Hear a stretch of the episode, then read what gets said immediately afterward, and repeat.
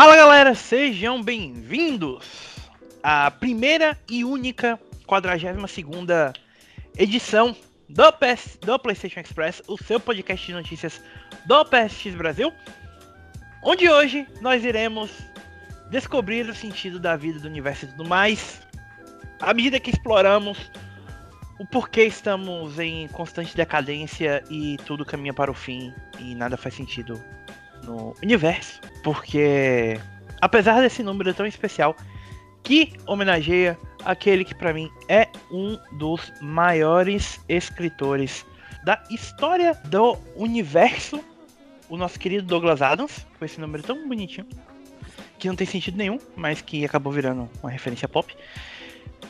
Para trazer até vocês ele, o homem que irá desbravar todos os universos ao sob o comando da sua navezinha com formato levemente peniano no futuro remake, no futuro remake não, né? No vindouro remaster de Mass Effect, munido não do seu poder de vender as lojas da Citadel, mas com seu grandíssimo passador de pano, ele que é patrocinado oficialmente pela Sony, Bruno Vinhadel. Salve galera, eu sou Bruno Vinhadel e esse é o melhor podcast da Citadel. Bom, e enquanto o Vinhadel estava preocupado na última semana em pegar todos os panos que ele tinha em casa para passar ao longo do podcast, nós tínhamos também ele que estava em seu computador adentrando as mais luxuriosas e sombrias camadas da Deep Web, buscando descobrir, afinal, se Abandon Abandoned é ou não um jogo do Kojimão, ou se ele precisará comprar um Xbox para fazer jogo do menino coxinha Leonardo Cidreira. Fala galera, bom dia, boa tarde, boa noite e 42. Essa é a resposta para vida e tudo mais. Mas enfim, vamos a mais um podcast lindo e maravilhoso. Sejam bem-vindos e vamos que vamos.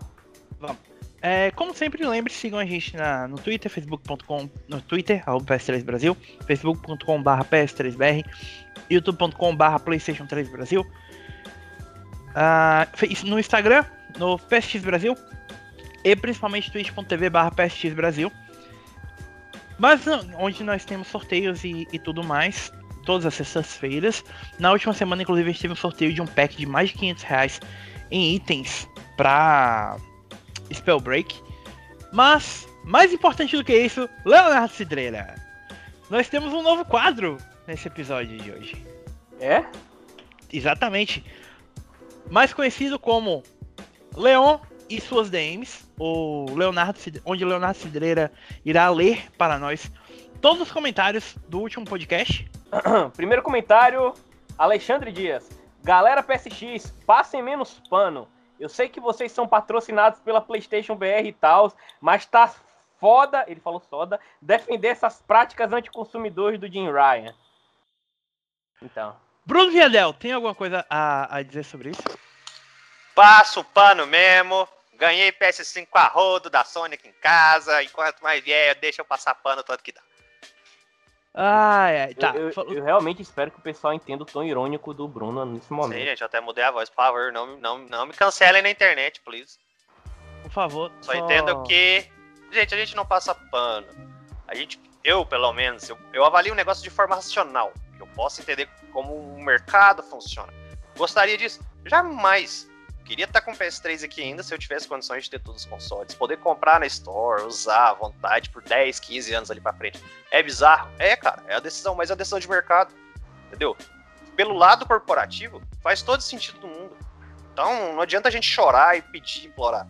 Eu falei, a solução é que a Sony apresente uma proposta. O PS Now hoje é a melhor proposta, desde que disponibiliza o serviço no resto do mundo, coloca a biblioteca PS3, PS Vita, PSP, como a gente discutiu lá, e que isso fica abrangente. Entendeu? Não é passar pano, é uma visão da forma mais racional possível da coisa. Como consumidor, queria continuar tendo acesso a tudo que ainda tem. Eu acho que talvez não tenha ficado muito claro pra galera, mas eu sou extremamente contra a decisão da Sony, tá? Eu também. Tanto que eu mencionei algumas vezes que, tipo, era terrível em relação à questão de, de preservação e tal. Tipo, eu sei que soa como passada de pano, porque a gente falou que faz sentido pra Sony enquanto empresa, mas fazer sentido pra Sony enquanto empresa não quer dizer que faz sentido pra gente enquanto consumidor, né? Eu só quero lembrar que exato, há menos de uma semana atrás eu gastei 250 reais comprando um jogo de PS3 na mão do Ivan, viu? Semana passada. Pera, Você eu não fiquei isso? sabendo que você fez isso. Pois é. Você fez isso? Você comprou o quê, Leon? Jogos ruins que não tem na PS Store e que eu com certeza vou demorar um pouco pra jogar, mas que eles vão ficar aqui pra eu lembrar Ô. que minha vida é uma merda. Demorou um pouco a jogar, leia-se Eternidade. E parabéns, você tá financiando a ração diet do gato. Sim, o gato que o gato que ganha tanta ração da Sony que ele precisa de uma esteira elétrica pra tentar emagrecer, né? Segue o bonde. Vai, Tá. Próximo. Vamos lá. É, Miguel Zero Rodrigues. É, infelizmente sabíamos que isso um dia aconteceria, mas é triste ver que será agora, em um momento onde o dólar está tão alto e encarecendo os títulos do PS3. Pegá-los agora em preços exorbitantes é triste. Espera pra ver se a Sony fará algo a respeito. PS, ótima conversa sobre o assunto. Muito obrigado aí, viu, Miguel? Valeu demais, Miguel. E Valeu, aquela, Miguel. é racional, gente. Infelizmente acontecer. A gente vê essa questão do preço agora, principalmente, por exemplo, já soltamos o texto do, da análise do Outriders. E o primeiro questionamento da galera que lê e comenta é: o preço é foda independendo do jogo ser bom. E realmente é complicado. Aproveitar, e por mim, esses jogos, a gente falou, faz uma servição, faz promoção, disponibiliza de alguma forma. Infelizmente, ainda não é a melhor solução que a Sony tá fazendo. Vamos esperar até o fechamento da Store, ver o que que ela vai fazer para solucionar o- esse bolo inteiro aí. Tá. É, Luan Almeida do Nascimento. Um dos participantes passou um pano enorme no fato. Realmente, como mencionado, caso venha para PS Now, os jogos diminuem um pouco, diminuem um pouco o impacto. Lá fora, porque aqui o PS Now não tem e nunca teve previsão de chegar. Por enquanto, é horrível a situação. Eu sei que o site é focado no Play, mas não comparar com o Game Pass, que oferece os principais jogos desde o Xbox primeiro ao Series, como exemplo de firmamento da, é, da marca e preservação da história dos jogos, chega a ser muito imparcial. Tem várias desvantagens, mas nisso é sim um caso que deve ser copiado das outras empresas. Guias, por exemplo, dá para jogar do primeiro ao último. God of War, por exemplo, não é isso. E isso é não, e isso é triste para quem joga desde o PS1 como eu. Cara, de fato, eu concordo que o PS Now, PS Now o quê? PS Now ainda deve um pouco, um pouco não, deve, tá? Um, um pouco seria um pouco ruim da minha parte, mas é, pro Xbox nesse, nesse aspecto, até porque foi uma jogada excelente da Xbox em trazer Cara, eu vou até te interromper, Leon. Isso aí é um negócio que dá um cache inteiro. E são serviços diferentes até agora, tá? Totalmente diferente uma coisa com a outra. Apesar do que a PS Now é antes, já existe antes do Game Pass, de uma forma que era. Começou o negócio só por stream. E o Game Pass é um negócio que tá se popularizando muito agora. Entendeu? Então, tipo assim, eu acho que a estratégia dos dois é diferente. Não dá pra comparar ainda. Mas a gente já tem até notícia aí de que a Sony quer alguma. Vamos sei lá, falar mais outra- nesse, nesse podcast. Mais pra frente a gente vai falar. Tá. É, e tá, o Alexandre ainda concordou que o, o exclusivo do PS3 que será perdido é o God of War Ascension. Não tanto porque ele ainda dá para adquirir de forma, sabe, é, fácil aí no mercado de jogos de PS3. Ele é um dos jogos que mais vende, sabe, mais vendeu. Mas sim, vai ficar meio perdido até a Sony fazer algum, alguma coisa, né? O Miguel Cara, meio- Deixa eu só comentar uma coisa, Leon, que eu fiquei pensando. É, a galera fala que a gente não mencionou o Game Pass. Assim, vamos, não vamos esquecer que a, que a Microsoft não tá fazendo isso. Porque, nossa, olha como a Microsoft é consciente historicamente de preservação de, das coisas, tá? Cara, a Microsoft fez isso porque os consoles dela não tem uma biblioteca muito grande. na época, Não tinha uma biblioteca muito grande na época, então foi mais fácil. Ela fez um trabalho sensacional de autorizar, de conseguir incluir é, retrocompatibilidade do primeiro Xbox e do Xbox 360 no Xbox One. Fez. Mas existem diferenças gritantes da arquitetura consistente que os consoles da Microsoft têm para a Sony que ficava inventando coisa milaborante, milabo... coisa maluca. Isso, isso aí mesmo. Do PS1 pro PS2, pro PS3, e só foi aprender a fazer console com arquitetura decente no PS4. E eu só quero lembrar uma coisa, ainda que haja essa é, retrocompatibilidade ela é limitada, tá? São jogos específicos que funcionam no sistema. Sim, tá? tem né, isso. no banco. Tem esse detalhe. Então, é, todos os jogos que não estão naquela listinha que eles já encerraram, né? Se eu não me engano, já até pararam de fazer esse, esse, esse serviço de Eles tinham backward. parado no final do ano passado, se eu não me engano. Exato. Não, é, se não tiver nessa lista, não roda. E é foda isso. É, porque a galera pinta como se todos os jogos de Xbox fossem jogáveis no, no Xbox One no Xbox Series, e não é o caso, né? Não é o caso, exato. É, certo. Já no YouTube, vamos lá. Carlos Alberto, recorrer à pirataria agora. Então, Conversamos sobre isso até, né? É, até o, o. Caramba, o do Inquisition. O Jim. Jim O Jim como é o nome? Sterling. Jim Sterling, isso. Jim Sterling disse que, tipo, ah, a Sony agora quer que você pirateie. Cara, ninguém quer, mas a Sony sabe da ideia. Por isso que eu tô falando. Eu não tomaria nenhuma decisão agora. Deixa A gente vai até tocar no acontecer. assunto em outro, Sim. por causa de outra coisa no pod- no podcast. tá? Exatamente. Então, tipo assim, é um lance de. É, que a Sony apresenta uma, uma, uma solução. Tá demorando demais. Porque ela já deveria dar a notícia e apresentar a solução. Não fez isso. Sim. Mas se ela não, tipo, eventualmente, é, chega um ponto onde ela realmente vai desistir. Tipo, se você for piratear, é um caso. Como aconteceu já no PS2, por aí. Já acontece nos outros consoles também, né? Mas ela não vai ter controle nisso mais. tá, eu vou aqui, ainda no YouTube, Xandes Texugo Treta. Né? Vamos lá, tem dois comentários dele. Sony tem que levar uma mega surra nessa geração. Uma surra pior que a paulada do Xbox 360 no PS3 Fat. Muita gente que está abrindo os olhos vai abandonar o PS4 e migrar para o PC Xbox. Fato. E o outro comentário, Jim Spencer Ryan, Jim Spencer Ryan, o começo do fim do legado PlayStation. E passem menos pano, galera PSX. Não sejam hipócritas como um certo líder sonista textudo sem pregas. Ô, louco. Eu fiquei curioso pra saber o líder sonista textudo e sem prega. Eu acho que é o Jim Ryan também. É. Então, a gente vai comentar, não sei, tem pauta do Jim Ryan nesse podcast? ah, tem. Tem, tem pauta de Ah, Jim Ryan. então a gente comenta no podcast sobre o Jim Ryan e as bombas e o porquê vocês odiarem ele sem razão. E, E a gente não É, passa só pano. uma coisa que, é- que eu queria lembrar, tá? O pau que o Xbox deu, ah, o Xbox 360 ainda vendeu menos do que o, do que o PS3, tá, gente? O One também vendeu menos que o PS4. Não, é porque, assim, foi acirrado? Foi. E Mas o, o primeiro Xbox esquece, não tem número É. relevante. o 360 ainda vender, ainda é o. ainda ficou em terceiro lugar na geração. Lá, né? Porque o Wii é o console mais vendido. É, isso a gente tá falando de número, grotescamente Sim. comparando número, mais nada, tá? Só isso. É, tipo, uma diferença de 10 milhões, se eu não me engano. É pouquíssima É coisa. Mas...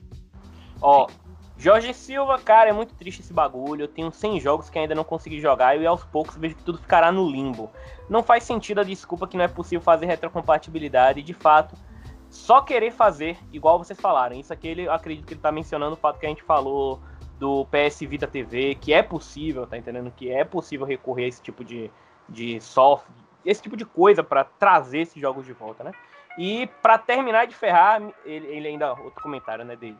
Me falta pegar os DLCs do Mass Effect 3 e meu PS3 estragou o módulo Bluetooth. Infelizmente, estou preso no loop de atualização infinita.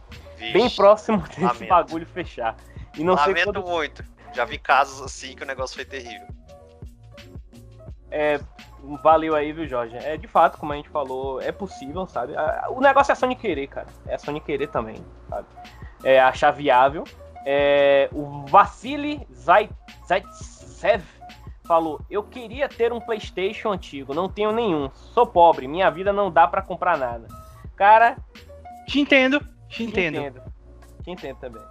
Mas assim, junte dinheiro, compre de segunda mão ou de terceira mão, vai juntando aos pouquinhos. O importante é você aos poucos chegar lá, sabe? Não, não- Faça não- como eu. Quando eu fui comprar o primeiro PlayStation, o PlayStation 1, eu comprei o jogo, depois eu comprei um controle, depois eu tinha uma TV. Aí, uns 6, 7 meses depois, eu comprei outro jogo. Aí, depois, mais um controle. Um ano depois, eu comprei o console. Quando já tinha o PS2 no mercado. E por fim, Melk Lima, que falou: já tem três dias que não consigo baixar nada no PS3. Melk, é, só um detalhe: é, tem- veja suas configurações de rede, DNS, etc. Eu consegui entrar, tô conseguindo baixar normalmente, tá? Tem, demora um pouco, eu tenho que admitir para configurar e tudo mais. É, ser aceito na PSN, vírgula, logar, mas quando loga, tranquilo, tá? Bom, não me surpreende que o Leão tenha entrado na PSN pra comprar coisa, então. Eu não comprei, eu entrei só pra ver minha biblioteca, pra ver se eu não precisava comprar nada. Meu Deus! Muito bom. É porque ele comprou em disco, né? Sim, Parabéns. verdade. Vai. Mano, tem uns jogos, é sério, é porque tem uns jogos aí que, que eu tinha colocado na lista, tá ligado? Somente jogos que o Thiago analisou e o Cef analisou. Aí eu fui ver se eu já tinha comprado. Cara, eu não me lembro se teve alguma coisa que eu analisei no PS3 que vale a pena comprar e não tenha saído do PS4. É. Segui- Vamos seguir em frente. Leão, tem mais algum comentário? É, deixa eu ver, deixa eu só dar uma passada. É, tá. E, ah, eu, eu pu- pulei um do Alexandre lá no, no, no site. É, Jim Ryan. Pera, Jim Spencer Ryan, o começo do fim do legado PlayStation. Não, você leu, mas foi bom você ler duas vezes. Eu queria deixar registrado aqui que a partir de agora, a ordem desse podcast é passar pano pra Sony, pra ver se vocês comentam, né? Porque vocês não, não comentam, a não ser que a gente fale coisa que vocês não gostam. Então, Seremos registrado. polêmicos, sensacionalistas. Comentem, gente. Adoramos comentários. Sim, por favor, comentem passar mais. pano, vamos xingar tudo, vamos descer a lenha, vamos fazer o PSX mil grau e tacar de Bom, vamos falar mal da Sony então, né? Pra ver se o pessoal E- gosta. E... O melhor amigo desconhecido desse podcast, Jason Schreier, terminou essa última semana com uma bomba de tamanhos estratosféricos sobre a indústria dos videogames através de um artigo intitulado A obsessão da Sony com blockbusters está criando problemas dentro do império PlayStation. Que é um ótimo título para começar. Primeiro Uma- fica meus parabéns pro Jason Schreier. É, se você por acaso estiver nos escutando, é, por favor, no- nos mande seu novo livro. Adoraria lê-lo. E te amamos, Jason Schreier. De vez em quando a gente fala mal de você, mas a gente ama. É, O artigo, como um todo, foi feito em torno de uma pequena equipe da Sony chamada Visual Arts Service Group, que foi o que é o famoso estúdio criado em San Diego que ninguém sabia o que era. Que tem rumores desde 2000 e bolinha que tá trabalhando, tava trabalhando no novo Uncharted, né? o Jason trouxe para nós a história de- dessa equipe, que foi uma equipe que pequena, que tentou dar várias ideias para Sony de projetos que eles queriam trabalhar, inclusive tendo iniciado o trabalho em um remake de doi- em- do título de 2013, né, The Last of Us, que seria lançado para PlayStation 5. É, essa equipe já basicamente se dissolveu de lá pra cá, porque a Sony, ao invés de deixar o remake nas mãos da Visual Arts, moveu esse projeto para Naughty Dog. O maior estúdio da Sony, né, em termos de, de sucesso e de cachê do próprio nome mesmo do, do estúdio. E o Jason traz um longo artigo que vale muito a pena ler, que entra em vários méritos ao redor da questão da PlayStation Studios, de como a PlayStation abandonou completamente o foco que ela cos- costumava ter em desenvolver pequenos projetos para focar só em grandes blockbusters, que é algo que a gente já vem vendo há algum tempo e que o, esse artigo do Schreier meio que confirma o que a gente estava falando.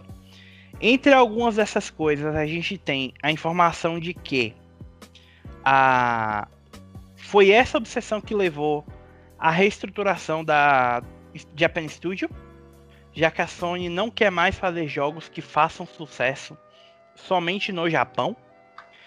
A fixação por jogos AAA afetou também a Band, é, como apesar de Days Gone ter vendido bem, ele teve um desenvolvimento muito longo e uma recepção mista pela imprensa. Muita gente que não terminou o jogo, muita gente que recebeu o jogo em um estado não muito bom e que tem que acabou influenciando muito as notas do jogo e por isso a Sony não viu a possibilidade de um Days Gone 2. É, a gente teve informações de que a Band começou a ajudar a Naughty Dog em um jogo multiplayer, enquanto um segundo grupo interno da Band estava trabalhando em um novo Uncharted sob supervisão da Naughty Dog, mas eles não estavam se sentindo confortáveis com a situação, imaginando que havia a possibilidade da Band ser incorporada pela Naughty Dog e isso levasse o estúdio a perder sua independência. Assim, eles pediram é, para sair do projeto de Uncharted e no mês passado eles foram removidos e iniciaram um trabalho em um novo jogo próprio, que supostamente seria uma nova IP. Na verdade, assim, esse projeto do, do remake da Last of Us foi um dos dois projetos que essa equipe da, da, de San Diego propôs. O outro seria um remake do primeiro Uncharted, mas é, como fazer um remake da Last of Us seria mais barato por ser um jogo mais recente, eles acabaram optando por isso. Em 2019 foi apresentado uma demo finalizada desse remake é, a, a Sony não financiou o projeto até essa demo ser concluída. E essa demo foi concluída justamente no período em que a gente teve aquela reestruturação de dentro da PlayStation Studios, que levou o Herman Host ao poder do, a, a se tornar o diretor-geral da, da então Sony Worldwide Studios, que hoje é a PlayStation Studios, né? Para, o Herman, quem não, para que, é, quem não lembra, o Herman Hust é o diretor, chefe, né, da Guerrilla Studios. Fundadora da Guerrilla Studios, exatamente. Exato. A Guerrilla Games. Não Guerrilla Games. a, o Herman não achou impressionante o projeto. Ele acha que seria muito caro. A Sony já gastou muito menos com outros remakes. Na época, o jogo estaria usando uma nova engine gráfica no PS5 a equipe ia precisar de crescer para desenvolver essa nova tecnologia, enfim. Rush não estava convencido de que seria um bom projeto e acabou deixando o projeto um pouco, havia um pouco de lado, moveu esse estúdio para ajudar The Last of Us, na Naughty Dog a concluir The Last of Us Part 2. Depois que foi concluído o jogo lançado no ano passado, esse estúdio de San Diego perdeu a autonomia e a Naughty Dog começaria a comandar o projeto, já que o, o, os custos passariam a fazer parte do orçamento da própria Naughty Dog. É, então, muitas pessoas deixaram esse estúdio no final de 2020. O projeto do remake de The Last of Us continuou continua nesse momento sendo feito na Naughty Dog, com o suporte do pessoal que, que não saiu da Visual Arts Service Group. E, além disso, existem rumores de que a a Naughty Dog também tá, estaria trabalhando na, no suposto Uncharted que a Band começou a trabalhar. O... Então a gente tem muita coisa para tirar desse artigo. Né? Só, só dizendo uma coisa, só para ah. fazer uma linha temporal nisso aí, é, esse estúdio ele sempre foi um estúdio de suporte lá que eles tinham criado para fazer apoio, né? Tipo, uhum. ajudar em outros projetos em desenvolvimento. Então, a partir do momento que ah, a gente já desajudou, a gente queria ter uma certa independência e fazer alguma coisa. Vamos fazer um jogo próprio. Beleza. Fizeram uma demo, sem a Sony saber de nada, tá?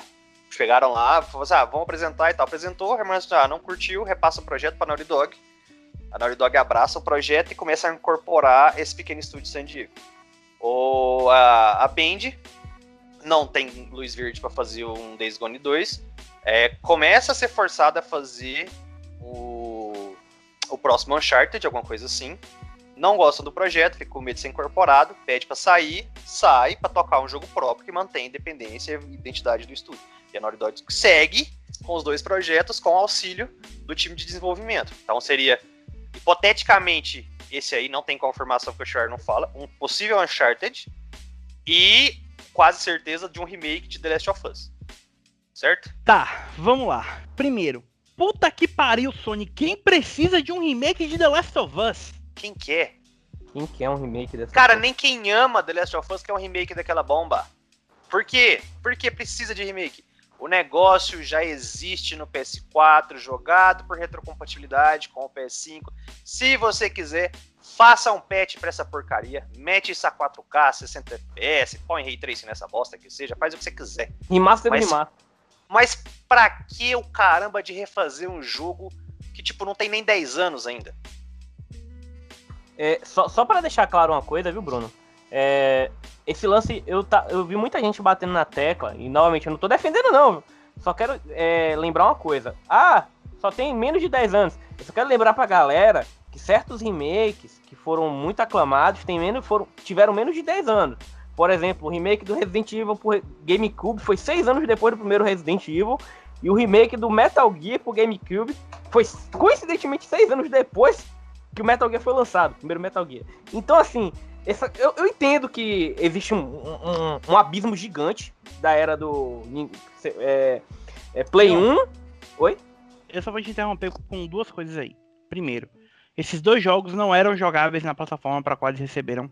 É o que eu ia dizer. Remake. Não é bem um remake se ele não existe lá. Tipo, ah, soa muito mais como um port, levar isso pra outra plataforma e adaptar, melhorar, porque a plataforma tem mais poder e tudo mais. Agora, um remake é. Exi... Cara, pensa da seguinte forma: o primeiro The Last of Us é jogável no PS5. Entendeu? Não é. Não, ah, mas Final Fantasy VII é jogável no PS5. É, caramba, mas olha a diferença dos jogos. Se você fizer um remake hoje de The Last of Us, vai ser tão significativa a diferença? Certeza que não, cara.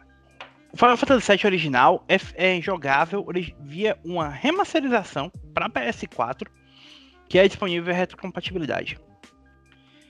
Eu desafio vocês, quando esse remake sair, a olhar pro primeiro The Last of Us de 2013 e para esse remake quando ele sair em 2023 ou quando quer que seja, e me falarem que existe a mesma diferença gráfica entre eles para um jogo de 97 comparando, comparando com um jogo que sai em 2020. São 23 anos. E eu só quero é. lembrar que o, o, primeiro The Last of Us, mesmo tendo 7, 7 anos? 8 anos? Essa altura, 7 anos, vai fazer 8 agora. 7 anos. 2013, verdade. É um 2013, jogo isso muito bonito, muito bonito mesmo, com um jogo de PS3, sabe? Você olha as cutscenes pré-renderizadas dele, mano, é lindo pra caramba, velho. E aquilo é tipo assim, o máximo que o PS3 conseguia fazer, bicho. Então, capengando. Capengando. Capengando, porque oh. ali você já começava a ter os primeiros problemas de frame e tudo mais, bababá e tudo. Mas eu vi gente comparando com o remake de Demon Souls, sabe? Como se não. fosse mesmo, a mesma coisa. Demon Souls era um jogo feio no PS3. Cara, a questão do Demon Souls é o seguinte: você joga Demon Souls no PS5? Não. Você tinha PS4. como jogar? Olha, então, olha o, o, lance da evolução. Demon Souls é 2009, entendeu? Olha a evolução do negócio porque foi lançado hoje. É a mesma proposta de jogo. O lance de, é, de, de você colocar Demon Souls de volta no mercado depois de Dark Souls 1, 2, 3, é, Bloodborne, Sekiro, todos os, os, os, os, inspirados, sucessores espirituais, o que é que o nome que você queira dar para isso, coloca o primórdio, o primórdio, aquilo que começou, aquilo que deu evidência pro negócio, que startou de uma forma que todos os fãs de hoje, que não puderam aproveitar na época, podem aproveitar o Demon Souls hoje. É, é totalmente diferente do lance do Last of Us. Qualquer pessoa pode jogar o primeiro The Last of Us de qualquer maneira. Mesmo com o PS3 aí sem loja daqui a um tempo, se você comprar o jogo em disco, você vai poder jogar no PS3, você vai poder jogar o remaster no PS4 e você vai jogar o remaster no PS5 por no, ma no máximo você só não vai conseguir jogar a DLC standalone lá, que é o Left Behind no PS3. Só isso. É, outro ponto que eu quero levantar disso também é, é pensa da seguinte forma: o que que é o ponto chave de The Last of Us? Aquilo que, que tipo você lembra? Fala The Last of Us, você vai lembrar de The Last of Us para mim, imagino para vocês, narrativa e história, certo? Personagem. história. Cara, além de textura melhor, visualzinho, ruga, sei lá, lágrima escorrendo, o que mais que parte técnica um remake traria para isso aí? Sabe? Você vai melhorar essa parte narrativa a ponto de valer a pena um remake? Não sei, acredito que não. Bom, para melhorar a parte narrativa vai ter que refazer o roteiro quase todo, né? Ô louco. Então, Ainda bem que a série tá aí pra, pra isso. É, sabe o que, que eu acho que eles vão fazer? O que quer que seja que a série faça de diferente do jogo original, eles vão incluir isso nessa merda desse remake. É o que eu, eu ouvi muita gente falando, cara. É, iam fazer o remake já, por exemplo, o Joe e ele já seria o Pedro Pascal e a atriz lá que eu esqueci o nome.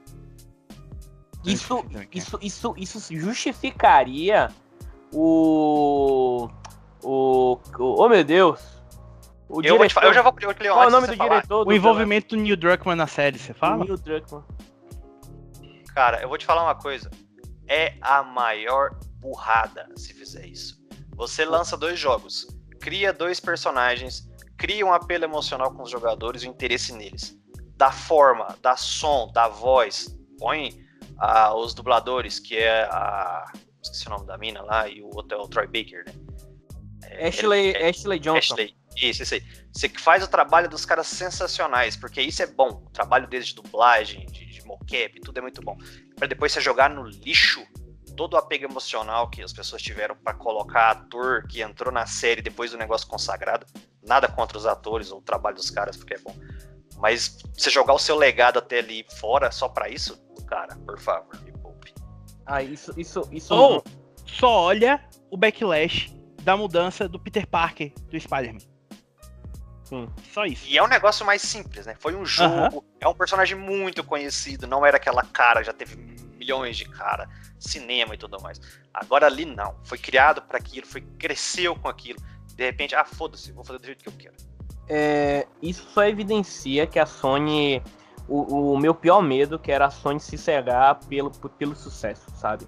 É, God of War, Spider-Man, Ghost of Tsushima, todos esses jogos. A gente pode até, até discutir um negócio diferente disso aí, já te interrompendo.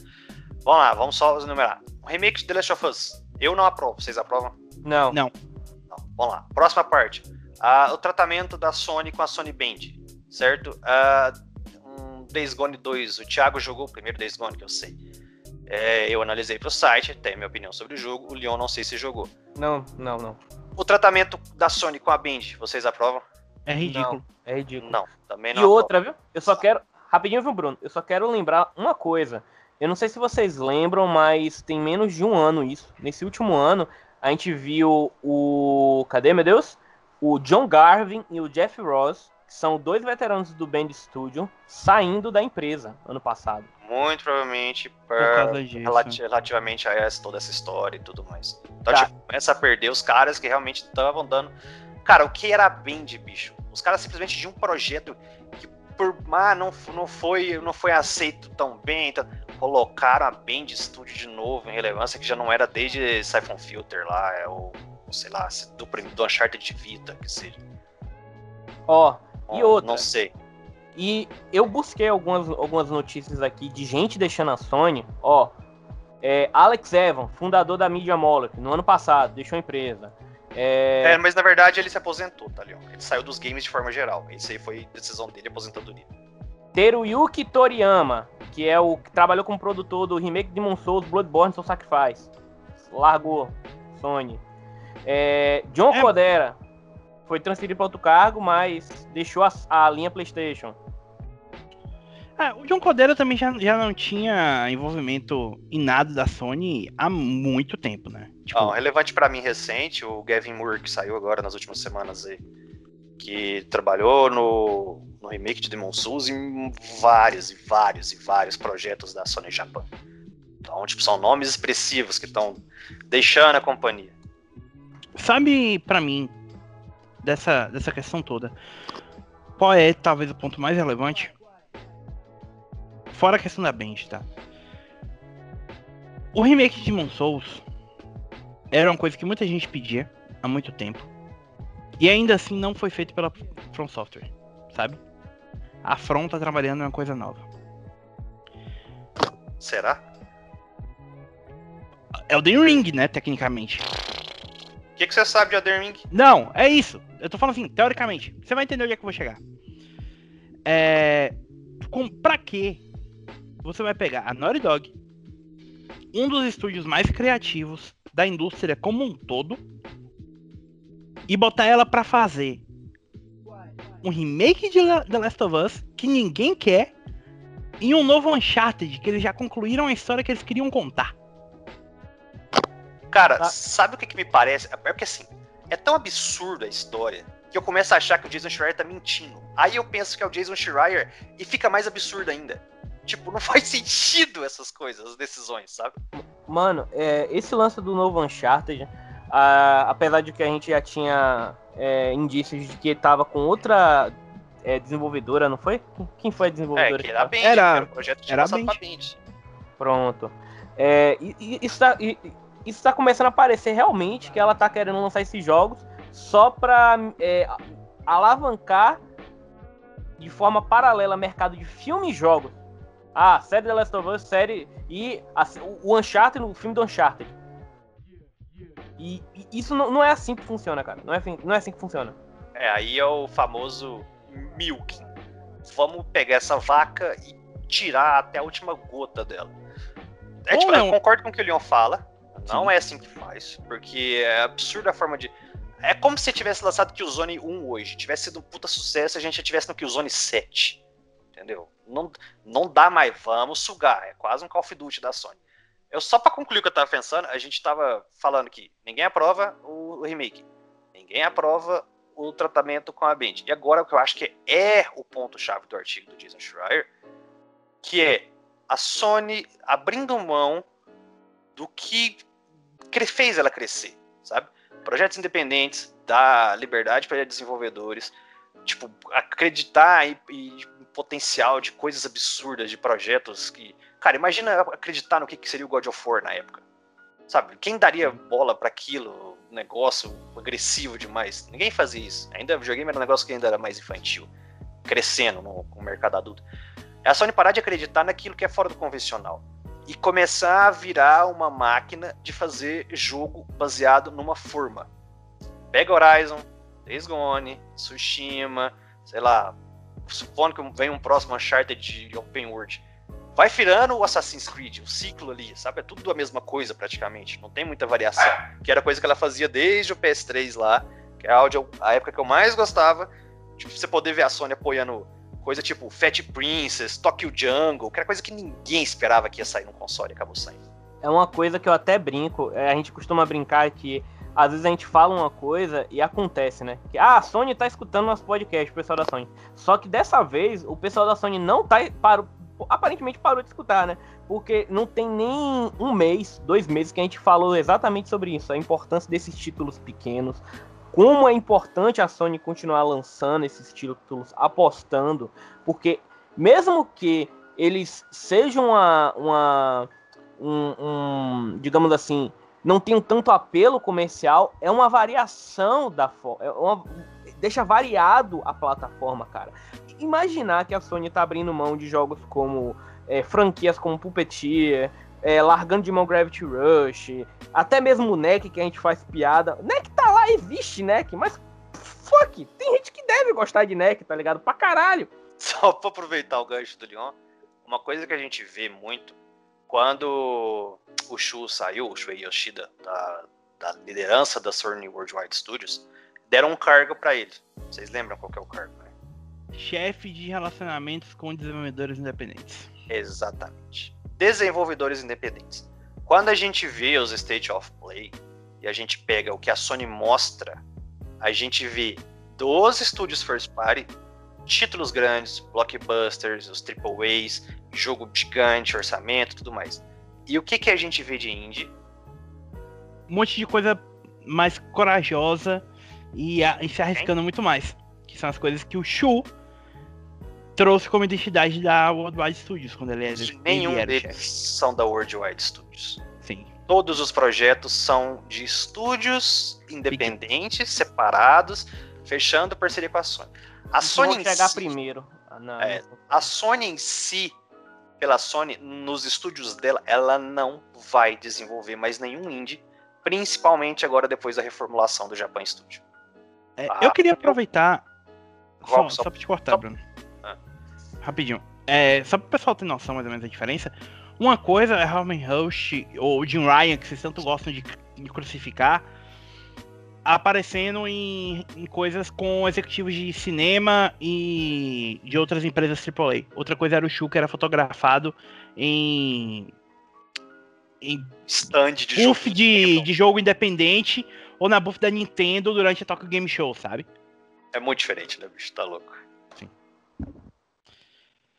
Bom, é, só uma última coisa que é importante a gente mencionar Calma, cara, talvez- deixa eu concluir meu raciocínio. Ah, sim, é. Eu achei que você não ia concluir. Mãe. Vai. Só pra falar aqui, a Sony hoje, p- pela a, a busca do que ela vem fazendo com esses jogos, a gente pode esquecer isso, de apoio de, tipo, a Santa Mônica ajudando um desenvolvedor a fazer algo, tipo, como foi até com a, a Red Hat Down e o The Order, entendeu? Esses jogos de independente, de nicho, pequeno, pequena aí, por exemplo, Oddworld e tudo, a Sony não vai fazer isso em casa. Ela vai buscar isso fora e trazer pra dentro. Mas aí vem outra coisa, um contraponto que eu quero falar sobre isso. Quando vem um State of Play e mostra lá 10 jogos indie, aí a galera chora. Meu Deus, só tem porcaria no PlayStation chegando. Aí faz um trailer de Horizon 3 daqui anos. Olha lá, Aloy desbravando o Atlântida. Meu Deus, é o melhor jogo do mundo. Aí sai um artigo do Schreier, vamos fazer o remake do primeiro Horizon. Quem quer um remake do primeiro Horizon? Cara, uma coisa é, a gente tem que saber criticar, mas a gente tem que saber consumir. Se você ficar reclamando dos jogos que não tem jogo indie, e quando sai as propostas indie você joga no lixo, aí você fode o esquema inteiro. E Eu outra, quero- se você, se você reclama de- do remake de sei lá do que quando sai, e quando sai você vai lá e compra e elogia, aí você tá fodendo o mercado inteiro. É, eu quero só fazer um apelo aqui pra todo mundo que escuta. Você aí que tem um PlayStation 5, ama PlayStation, ama os títulos pequenos da PlayStation, sério, compre Ratchet Clank, porque eu acho que esse Ratchet Clank, depois dessas notícias aí agora, tá parecendo um, um último experimento da Sony apostando nesse nicho. Tá entendendo? Se esse Ratchet, eu, eu tô começando a temer que se esse Ratchet Clank falhar, a gente nunca mais vai ver Ratchet nem franquias assim. Sério, eu tô com medo. Eu não duvido, sinceramente. E agora sim, de fato, é um pouco hipócrita. O pessoal critica, critica, critica a Sony, mas todo novo trailer que sai de qualquer AAA gigantesco da Sony tá lá hypando e, e batendo palma, né? Como se isso fosse a única coisa que importa. É, Bom, só uma última coisa que eu queria mencionar sobre esse artigo pra gente seguir em frente é a questão relacionada a um ponto que pra mim pegou que é a companhia não quer mais fazer jogos que façam sucesso somente no Japão. Eu queria que vocês olhassem pro esforço comunal, descomunal na verdade, que a Microsoft está fazendo para trazer RPGs que já saíram para PS4 e Nintendo Switch pro Xbox. Tá. E reflitam sobre isso. Talvez, se os RPGs que saíram no PS3 tivessem saído pro Xbox 360, eu não estaria aqui hoje conversando com vocês em um podcast sobre PlayStation. Cara, eu tenho um ponto diferente disso aí. Eu acho que a Microsoft correndo atrás do prejuízo. Sim, Porque anos e anos negligenciaram o mercado, não japonês, o mercado oriental inteiro. Quando começou a ter esses primeiros jogos saindo da China, de, de outros mercados de Hong Kong, aonde eles foram? PlayStation. Então, tipo, eu acho que agora a Microsoft tá correndo atrás muito mais porque o Phil Harrison tem cabeça. Sabe? É- Ele não tá é isso. pensando como, como jogador, como gamer mesmo, que quer esses negócios diferentes num console americano. Detalhe, eu não acho que isso vai mudar agora. Mas o que eu tô falando é, tipo, reflitam sobre o possível impacto que isso pode ter a longo prazo.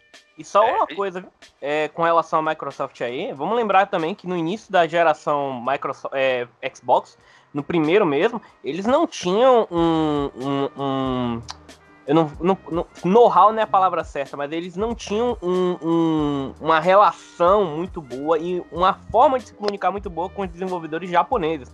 Eu só quero lembrar da infame notícia do, do pessoal da Microsoft indo falar com Shinji Mikami a respeito do, de trazer Resident Evil 4 pro Microsoft, Shinji Mikami olhando pra ele falando: "O que vocês têm a me oferecer na sua plataforma?"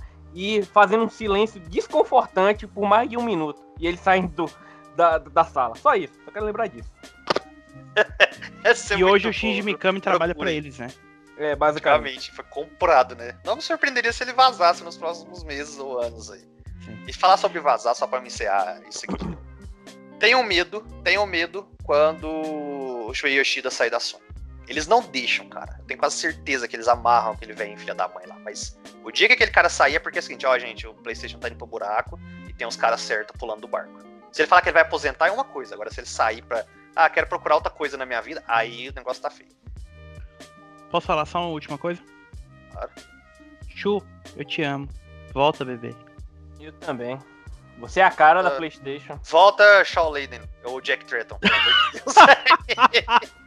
o Shu ainda tá lá, gente. Mas volta os caras que, que, que me fizeram rir Ai. pra caramba e que deram marca Playstation. Isso 3. só me lembra da galera implorando pro Shawn Layden voltar no Twitter e ele curtindo tudo. Curtindo tudo, tipo assim, dele rindo, pegando balde de pipoca e tudo mais. Vamos falar de jogos da Plus. Vai, vamos lá. É, PlayStation Plus. Vocês já devem saber a essa altura quais são os jogos da Plus, né?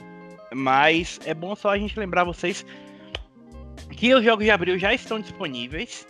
E são Oddworld Soulstorm para PS5 exclusivamente, a versão de PS4 não está inclusa. E eu agradeço muito que eu não vou mais ter que ver trailer desse jogo em 500 mil eventos ao longo do ano. Adeus, Eu joguei só pelos trailers. Sim.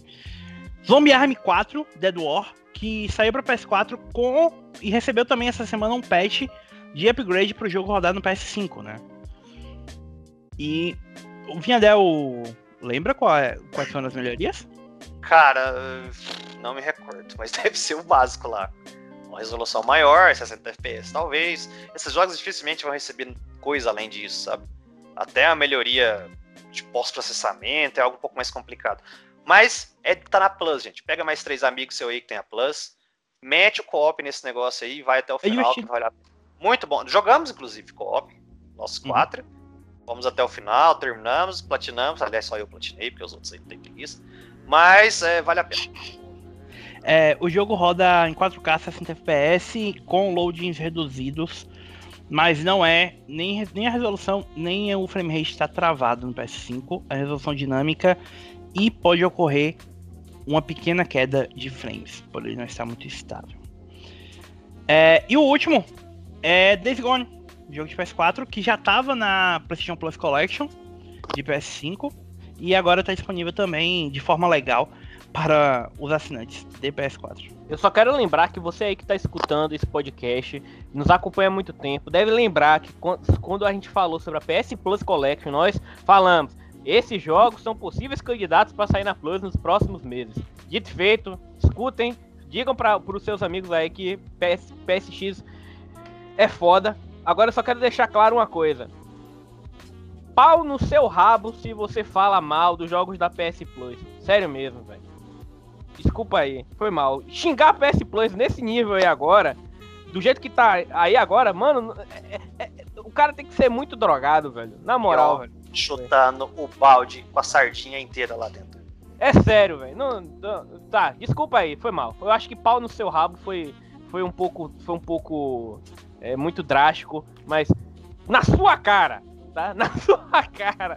Você aí, Ô, louco, mano, tira do rabo e passa na cara. Aí sim, viu, pô, ali, ó. Muito bom. Mano, tipo assim, right, mano, Shadow of Tomb Raider, Final Fantasy VII, Days Gone, chupa, chupa. Diz aí que plays bo... Aí a galera, não, que os jogos da Play é ruim. Meu pau. Fala, meu. Bom, é, depois desse show do, do Leon, eu fiquei até sem saber muito o que falar. Mas. Bom, é, eu vou até falar. Vamos pra próxima notícia, vai. Bom, é, nosso querido, entre aspas, David Jeff, tava. Deu uma entrevista, né? Porque Deus sabe por que alguém ainda fala com David Jeff em 2020.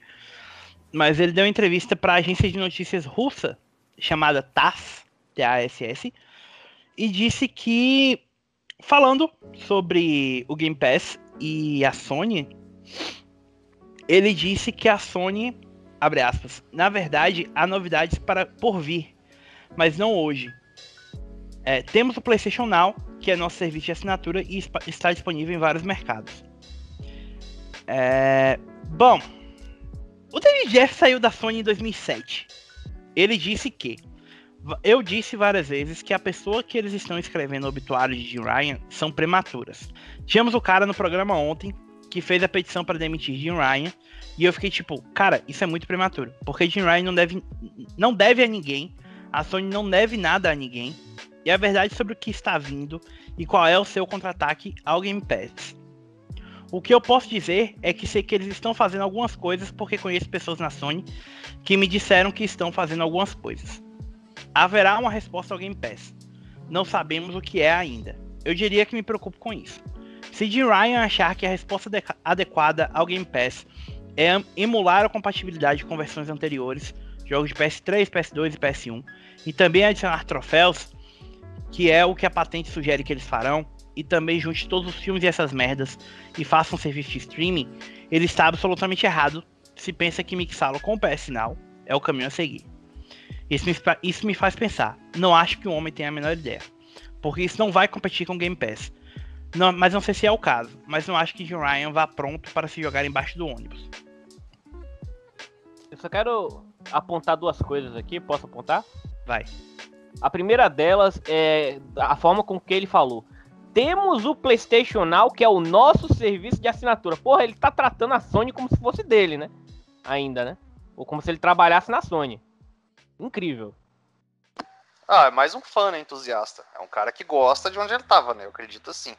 Até porque lembra, né, aquele. Como é que é? Drought to Death? Foi esse jogo que ele é, fez lá no PS4? Essa bosta mesmo. Drought então, to Exatamente. Tipo, eu acho que se ele não tivesse uma parceria muito forte, ele estaria lançando essa porcaria lá no Greenlight do Steam.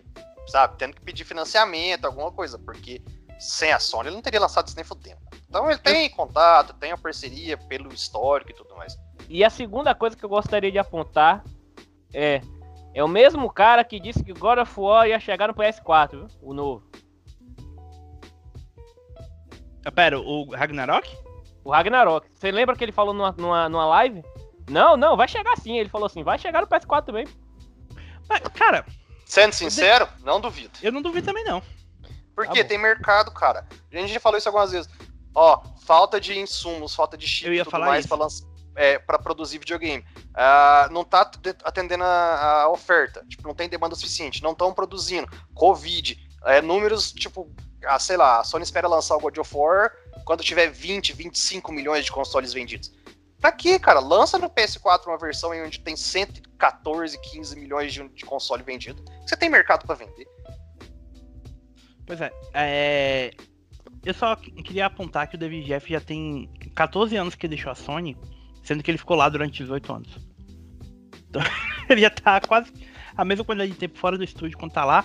Mas, é, mas tem muita gente na Sony San Diego que trabalhou com ele ainda, sabe? Mas lembra outra coisa, cara. Inclusive o próprio Corey. Então, e ele participou, não sei como consultor, alguma coisa, do Twisted Metal lá em 2012, se não me engano. Sim. Tem alguma coisa lá, ele foi alguma coisa contratado, não sei. Então, tipo assim, ele tá próximo da plataforma X2. É, ele me parece o tipo de cara que é popular o suficiente dentro da plataforma, dentro da, da empresa para continuar tendo uma boa relação entre esse tipo de informação, sabe? Mas só descobriremos isso com mais certeza para frente. Uma coisa que a gente sabe é que uma coisa ele acertou nessa previsão dele. Já. Isso ele falou assim, tipo, dia 8, no mesmo dia a gente teve uma notícia parecida, uma notícia que confirmou uma, uma das previsões dele. Ele falou que não acho que a Sony vai juntar os filmes e fazer e é, mixar eles com o PlayStation Now, em resumo, né? Para não falar o tanto de palavrão que ele falou. Bom, a gente sabe que isso realmente não vai acontecer, porque a Sony Pictures assinou um contrato com a Netflix, é, confirmando que todos os próximos filmes da Sony e uma outra e uma seleção de outros títulos da Sony Pictures vão sair na no Netflix no Netflix. É, isso aparentemente vai começar a partir de 2022.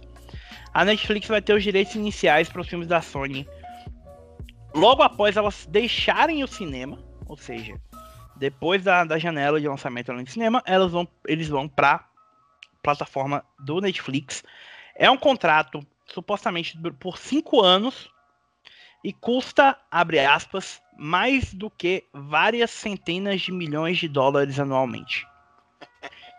Segundo o Wall Street Journal, que foi quem deu a notícia, é, os próximos filmes do Homem-Aranha, incluindo é, Homem-Aranha no Aranha Verso 2, assim como Mobius e Venom, Uncharted e outros títulos da Sony Pictures, serão lançados diretamente na Netflix após o lançamento. A única incerteza, obviamente, é Spider-Man No Way Home, o próximo filme do Tom Holland no papel do Cabeça de Teia, que a gente não sabe se vai para Netflix ou vai para é, Disney pro Plus. Disney Plus, né?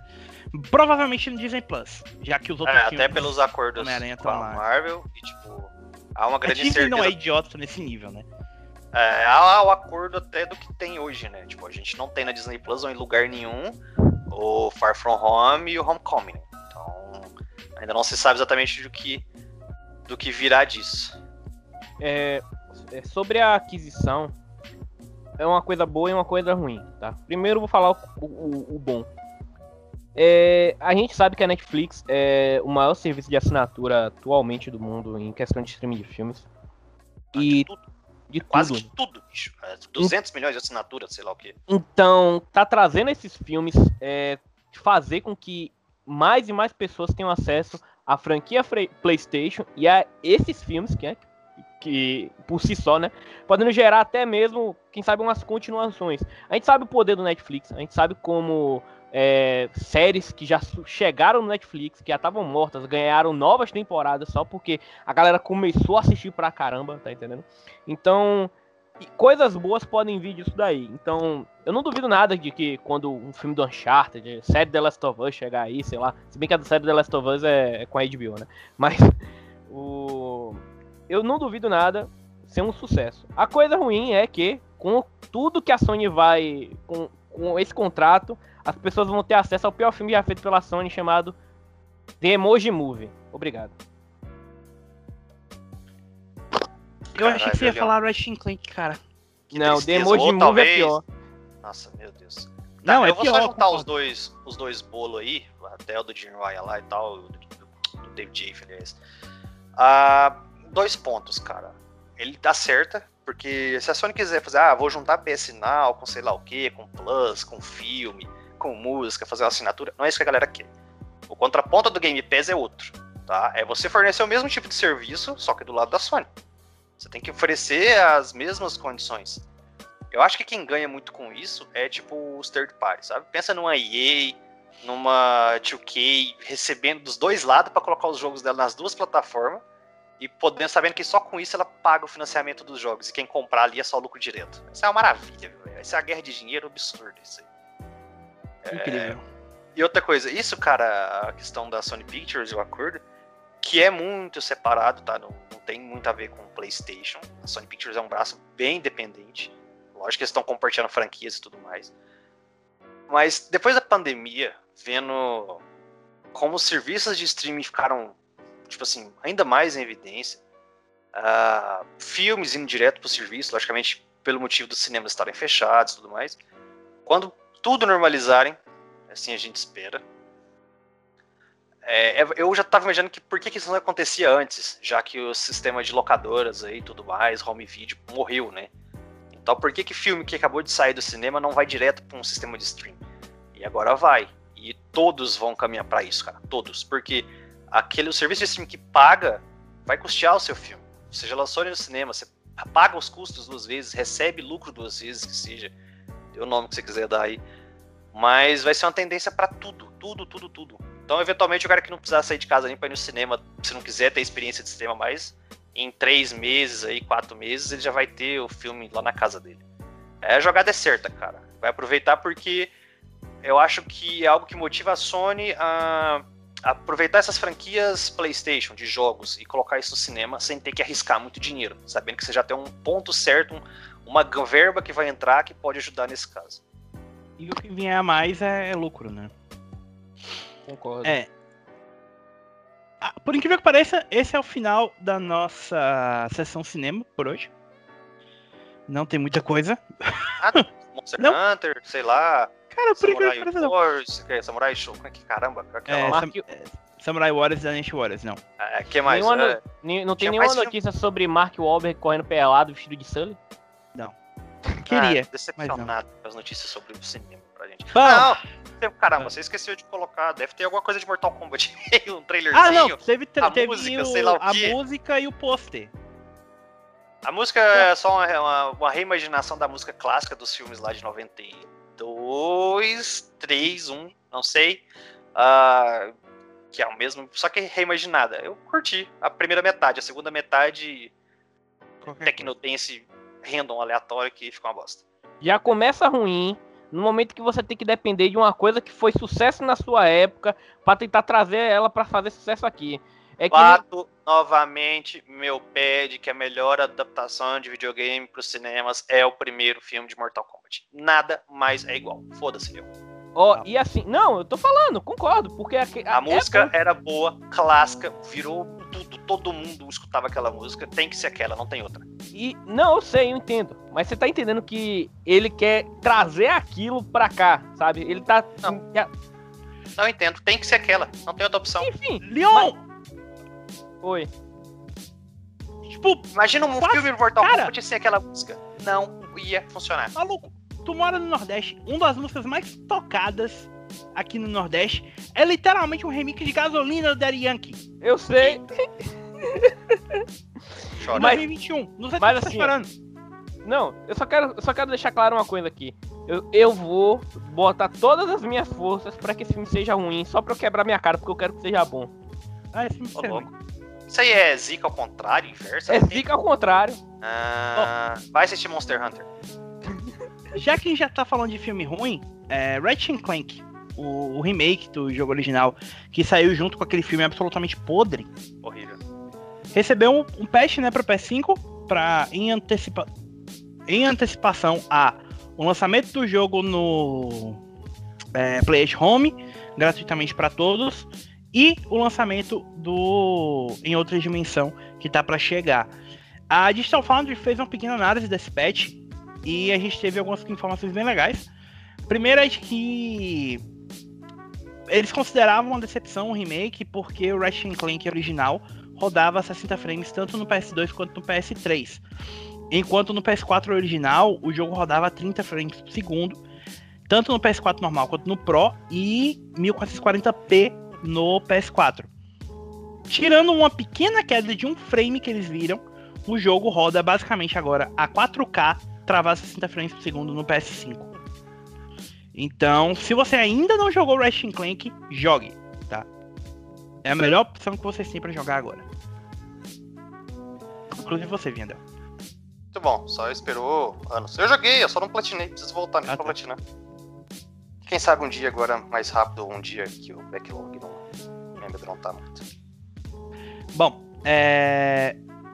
já que a gente tá falando de backlog amedrontar, o evento anual de anúncio de jogos que a gente vai comprar e deixar no backlog uh. foi anunciado oficialmente e teremos E3 em 2021. De alguma forma haverá E3. Exatamente. Um E3 inteiramente digital foi anunciado para os dias 12 a 15 de junho, segundo a própria ESA, Entertainment Software Association, que é a empresa que organiza a E3.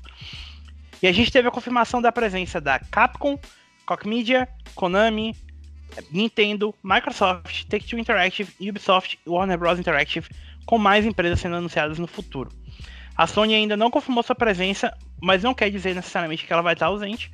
É possível que a Sony tenha algum evento separado ao redor da E3, como é o caso da EA, que também não está listada, mas vai ter o EA Play, Play Online, provavelmente, que deve ocorrer ali na, na mesma semana.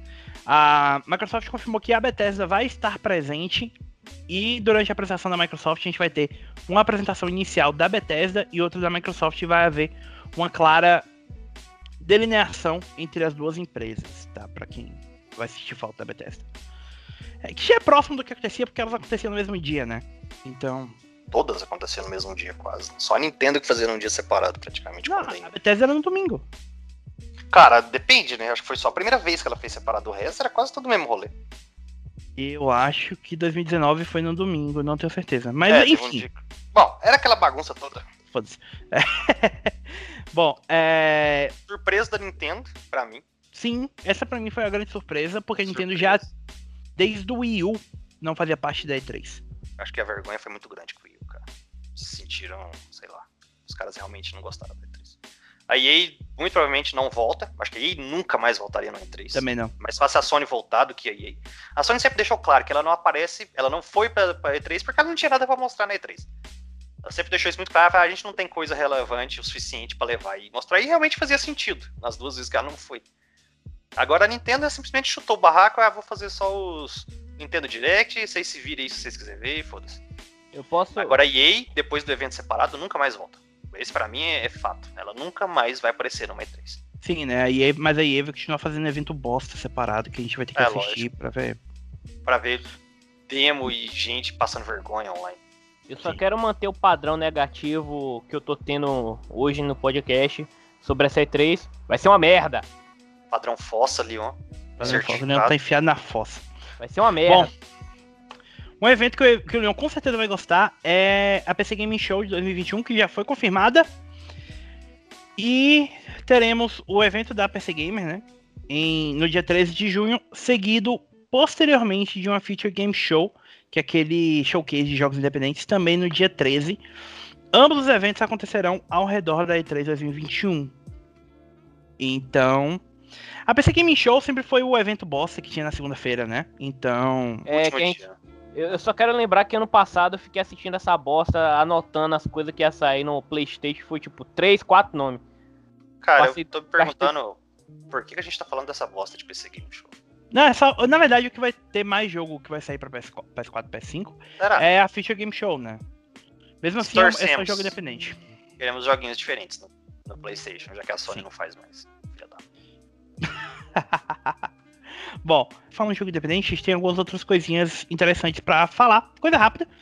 A primeira é que a desenvolvedora do Call of the Sea, o jogo que saiu exclusivamente pra Xbox no ano passado, fez um pequeno teaser no Twitter falando nada além de grandeza espera, que é uma brincadeira com o antigo slogan da Sony, né, que era Greatness Waits. Awaits.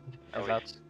E uma foto de um trechinho da logo do PS4, indicando que possivelmente Call of Sea está próximo de sair para PS4, talvez até PS5, né?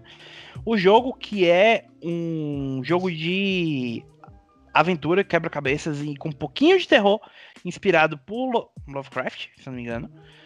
Saiu no final do ano passado para Xbox, então deve estar aí perto de chegar, se não agora no meio do ano, talvez no final do ano para console da Sony. É aquilo que eu sempre falo. Não existe exclusividade de jogo independente. Sim. Bom, E depois do Cuphead, razões, enfim, né? não acredito em mais nada de, independente, de jogo independente sendo exclusivo. Pois é. É, falando também em jogos independentes, a Dontnod, mais conhecida hoje como a desenvolvedora de Life is Strange, né? É isso. Anunciou que ela vai começar a trabalhar como publisher. O primeiro jogo que ela vai publicar vai ser um título da Porta Play, um estúdio de desenvolvimento de jogos dinamarquês, que vão estar, ambas vão trabalhar em conjunto em uma futura coprodução. A Porta Play é um estúdio fundado em Copenhague com cerca de 10 pessoas com bastante experiência na indústria. Eles estão trabalhando em um novo projeto original e que se alinha com a visão editorial e os valores da Dontnod. É, a ideia é que seja um título que agrupa valores de um amplo público e repercute em uma comunidade muito comprometida de jogadores em todo o mundo. Para isso, a Dontnod criou dois novos departamentos, um de suporte aos estúdios é, e outro dedicado a marketing. Então, ambos vão trabalhar no suporte a esses futuros lançamentos de jogos publicados por outras empre- empresas ou pelos jogos publicados pela própria, desenvolvidos pela própria Dontnod e publicados por ela de forma independente. Quem diria que a Dontnod sairia de Remember Me para se tornar uma publisher, né? Cara, com várias desenvolvedoras agindo dessa forma, a Gearbox Publishing, ah, teve vários aí que eu lembro que começou a ir nesse caminho. Não é de surpreender, né? Principalmente em apoio a estúdio pequeno e poder, às vezes, angariar aí uma, um EP que destaca, qualquer coisa assim. Vídeo até o Ghost Runner lá, né? Foi adquirido e tal. Que poderia aí, sei lá, ter saído de uma forma mais independente ainda, mas foi apoiado por uma publisher até irrelevante, se não irrelevante, mas de menor expressão, no caso. Eu gosto muito do fato de que você mencionou a Gearbox Publishing, porque a Gearbox Publishing não existe mais, né? Oh, Deus. Ela é um selo agora do bicho papão da indústria dos games, a Embracer Group, antigamente conhecida como THQ Nordic. Meu Deus, o que, que essa porcaria não compra, velho? Eu vou ver meu CPF se já não tá registrado na Tencent ali. Lá vai Cara, é muito bom. Eles anunciaram, é, só um parênteses, né, mas eles anunciaram agora no final de, de fevereiro que eles adquiriram a Gearbox por 1.3 bilhão de dólares. Muito bom, muito bom. O que, que é Gearbox? É, não, no caso, é a empresa inteira. Sim.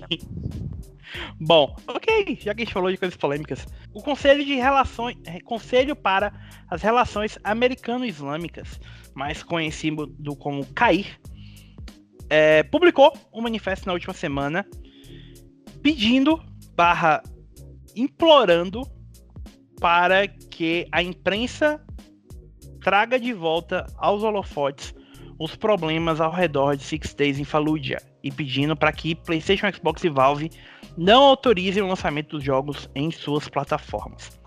A CAIR, que é a maior instituição de caridade muçulmana de direitos civis nos Estados Unidos, chamou o jogo de simulador de assassinato árabe, Caralho. que ela não tá errada. Não, mas eu falo assim, chegar ao ponto onde os caras têm que implorar e realmente expor o nome dessa forma é. Cara, tá louco, é vergonhoso até lançar esse jogo. Já fala muito dessa bomba já, cara, sei lá. É, não, é eu destaque demais. Eu só tô tocando no assunto porque eu queria reforçar as palavras da CAIR mesmo. É, forte, continue. Sim. Segundo eles, Six Days in Fallujah é complicado e doloroso para aqueles conectados aos eventos reais e revela o problema da islamofobia na indústria de jogos. Em seu comunicado, a CAI disse também que o jogo só normalizaria a violência contra muçulmanos na América e ao redor do mundo, e que a indústria dos jogos deve parar de desumanizar os muçulmanos. Por fim, eles disseram que o porta-voz da CAI, o Rosaifa Shabazz, disse que videogames como Six Days in Fallujah só servem para glorificar a violência que tirou a vida de centenas de civis iraquianos, justificar a guerra do Iraque e reforçar o sentimento anti-muçulmano em um momento em que o preconceito anti-muçulmano continua a ameaçar vidas humanas. É, eu quero só é, evidenciar algumas coisas. Algumas pessoas no comentário dessa notícia no site, elas meio que estão trocando as bolas, sabe? Ai meu Deus, isso é frescura. Gente, foi um massacre que aconteceu em Palu. Não foi guerra. Não Ah, foi não foi guerra. guerra. Não foi. Mano, cês- é, é a mesma coisa. Vocês que estão aí dizendo que é mimimi, que. Ai, é, Rússia e alemão não briga quando é colocado em guerra pra morrer. Gente, pelo amor de Deus. For, é a mesma coisa de, sei lá, lembra de Realengo aqui no Brasil? Nossa, eu ia dar o mesmo exemplo. É ia a falar, Faz mesma- um jogo de Realengo. Faz vai lá um ver se é de um parente Realengo, alguma- pô. Faz um jogo de Realengo. Vamos fazer um jogo de Columbine. Bora? É a mesma coisa, gente. Gente, pelo amor de Deus. É sério, é porque eu, que eu tô vendo de gente, sem brincadeira, falando, é, defendendo, tomando partido errado, sem saber que é Six Days in Fallujah.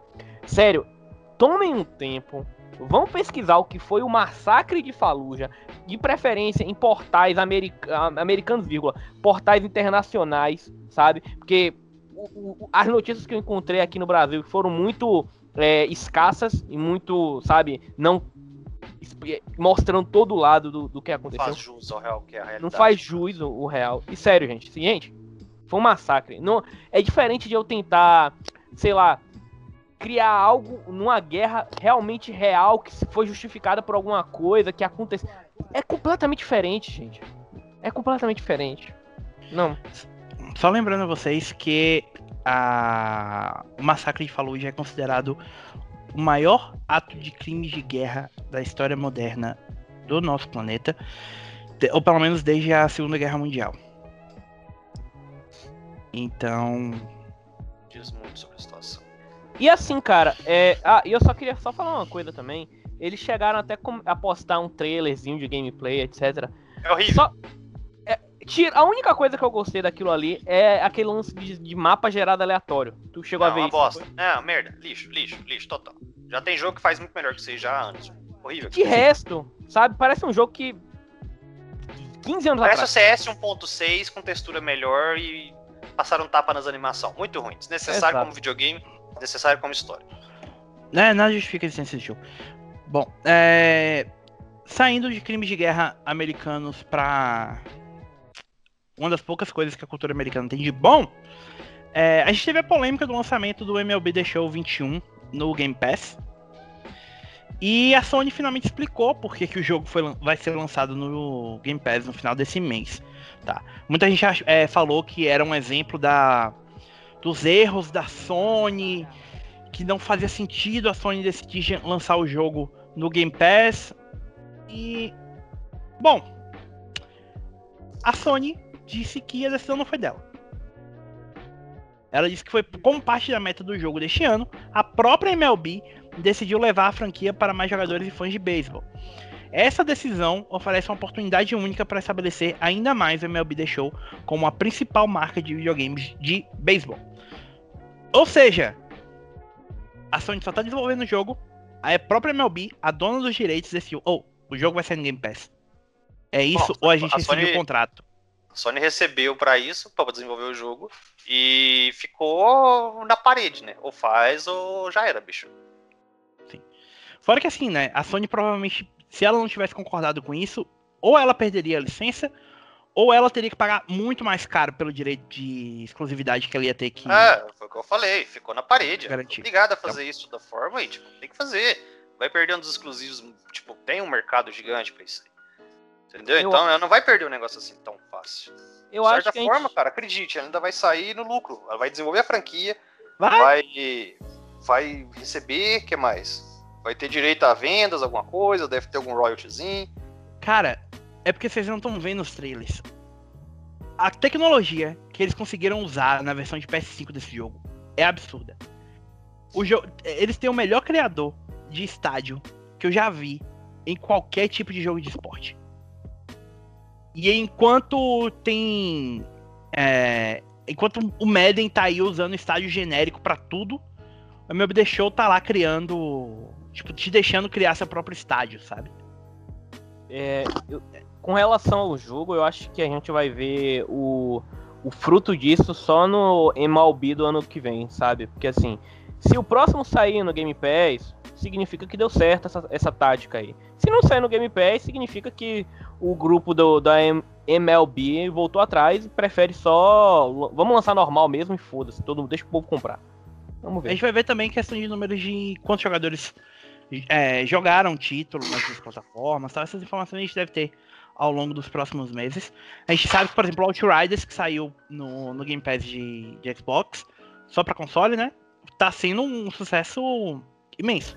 É o terceiro jogo mais acessado no Game Pass. E Atrás... não impediu as vendas, né? É o jogo mais vendido da, da história da Square na do Steam, por exemplo. É, ainda vendeu bem, 82% vendido no PlayStation, ainda vendeu 18% no Xbox, um negócio assim. 82 no PlayStation? Ah, mas lógico, no PlayStation você só pode comprar, no Xbox você pode ter o Game Pass dali, ó. Ah, é? Tem Porra, é por isso aí. E só antes que você fale, ah, é coisa do Jim Ryan. Vamos explicar o seguinte, gente, vamos lá. O cargo do Jim Ryan, ele é representante, tá? Ele é o diretor, conselheiro representante. Ele representa as decisões do conselho. O Jim Ryan não toma a decisão sozinho. Ele não escolhe as coisas que vai acontecer. A Sony tem todo um conselho diretor. Sabe, eles vão, se reúnem, colocam as pautas, as decisões, votam e tudo mais. Tudo isso que você imagina que você já viu em filme, série, qualquer coisa. Ah, é a cabeça do Jim Ryan. Todos os diretores que apresentaram, Jack Tretton, Sean Layden, todos eles apresentam ideias, certo? Promovem as coisas, vão atrás. Eles são a cara PlayStation, eles são representantes, no caso do conselho. Eles é que apresentam, a, eles representam a marca e eles é que dão a cara para falar que o conselho decidiu aquela coisa o Jim Ryan não decide nada sozinho. Então, antes que você fica falando que tudo é culpa do Jim Ryan, dá uma pesquisada, tá? Vai dar uma lida, vai, vai estudar um pouquinho disso. Porque era a mesma coisa na época lá do Jack Tretton, do Sean Layden, que eu já falei e tudo mais.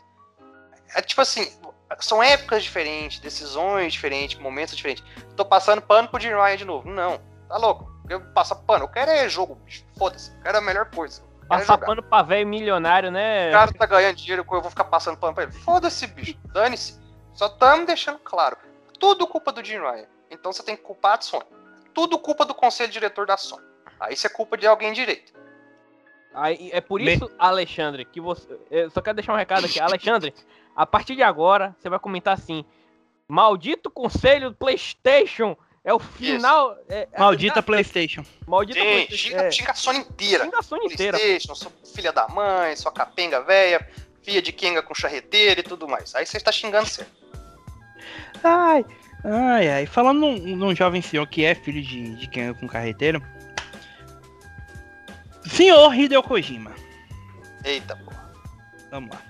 É, a gente teve no anúncio essa semana de um jogo exclusivo para PS5. Que é um jogo de sobrevivência em tiro em primeira pessoa chamado Abandonment. Aband Abandoned. Abandonados. Só faltou Abandonados em Floripa agora. Espero que saia esse mod quando o jogo chegar no PC. É...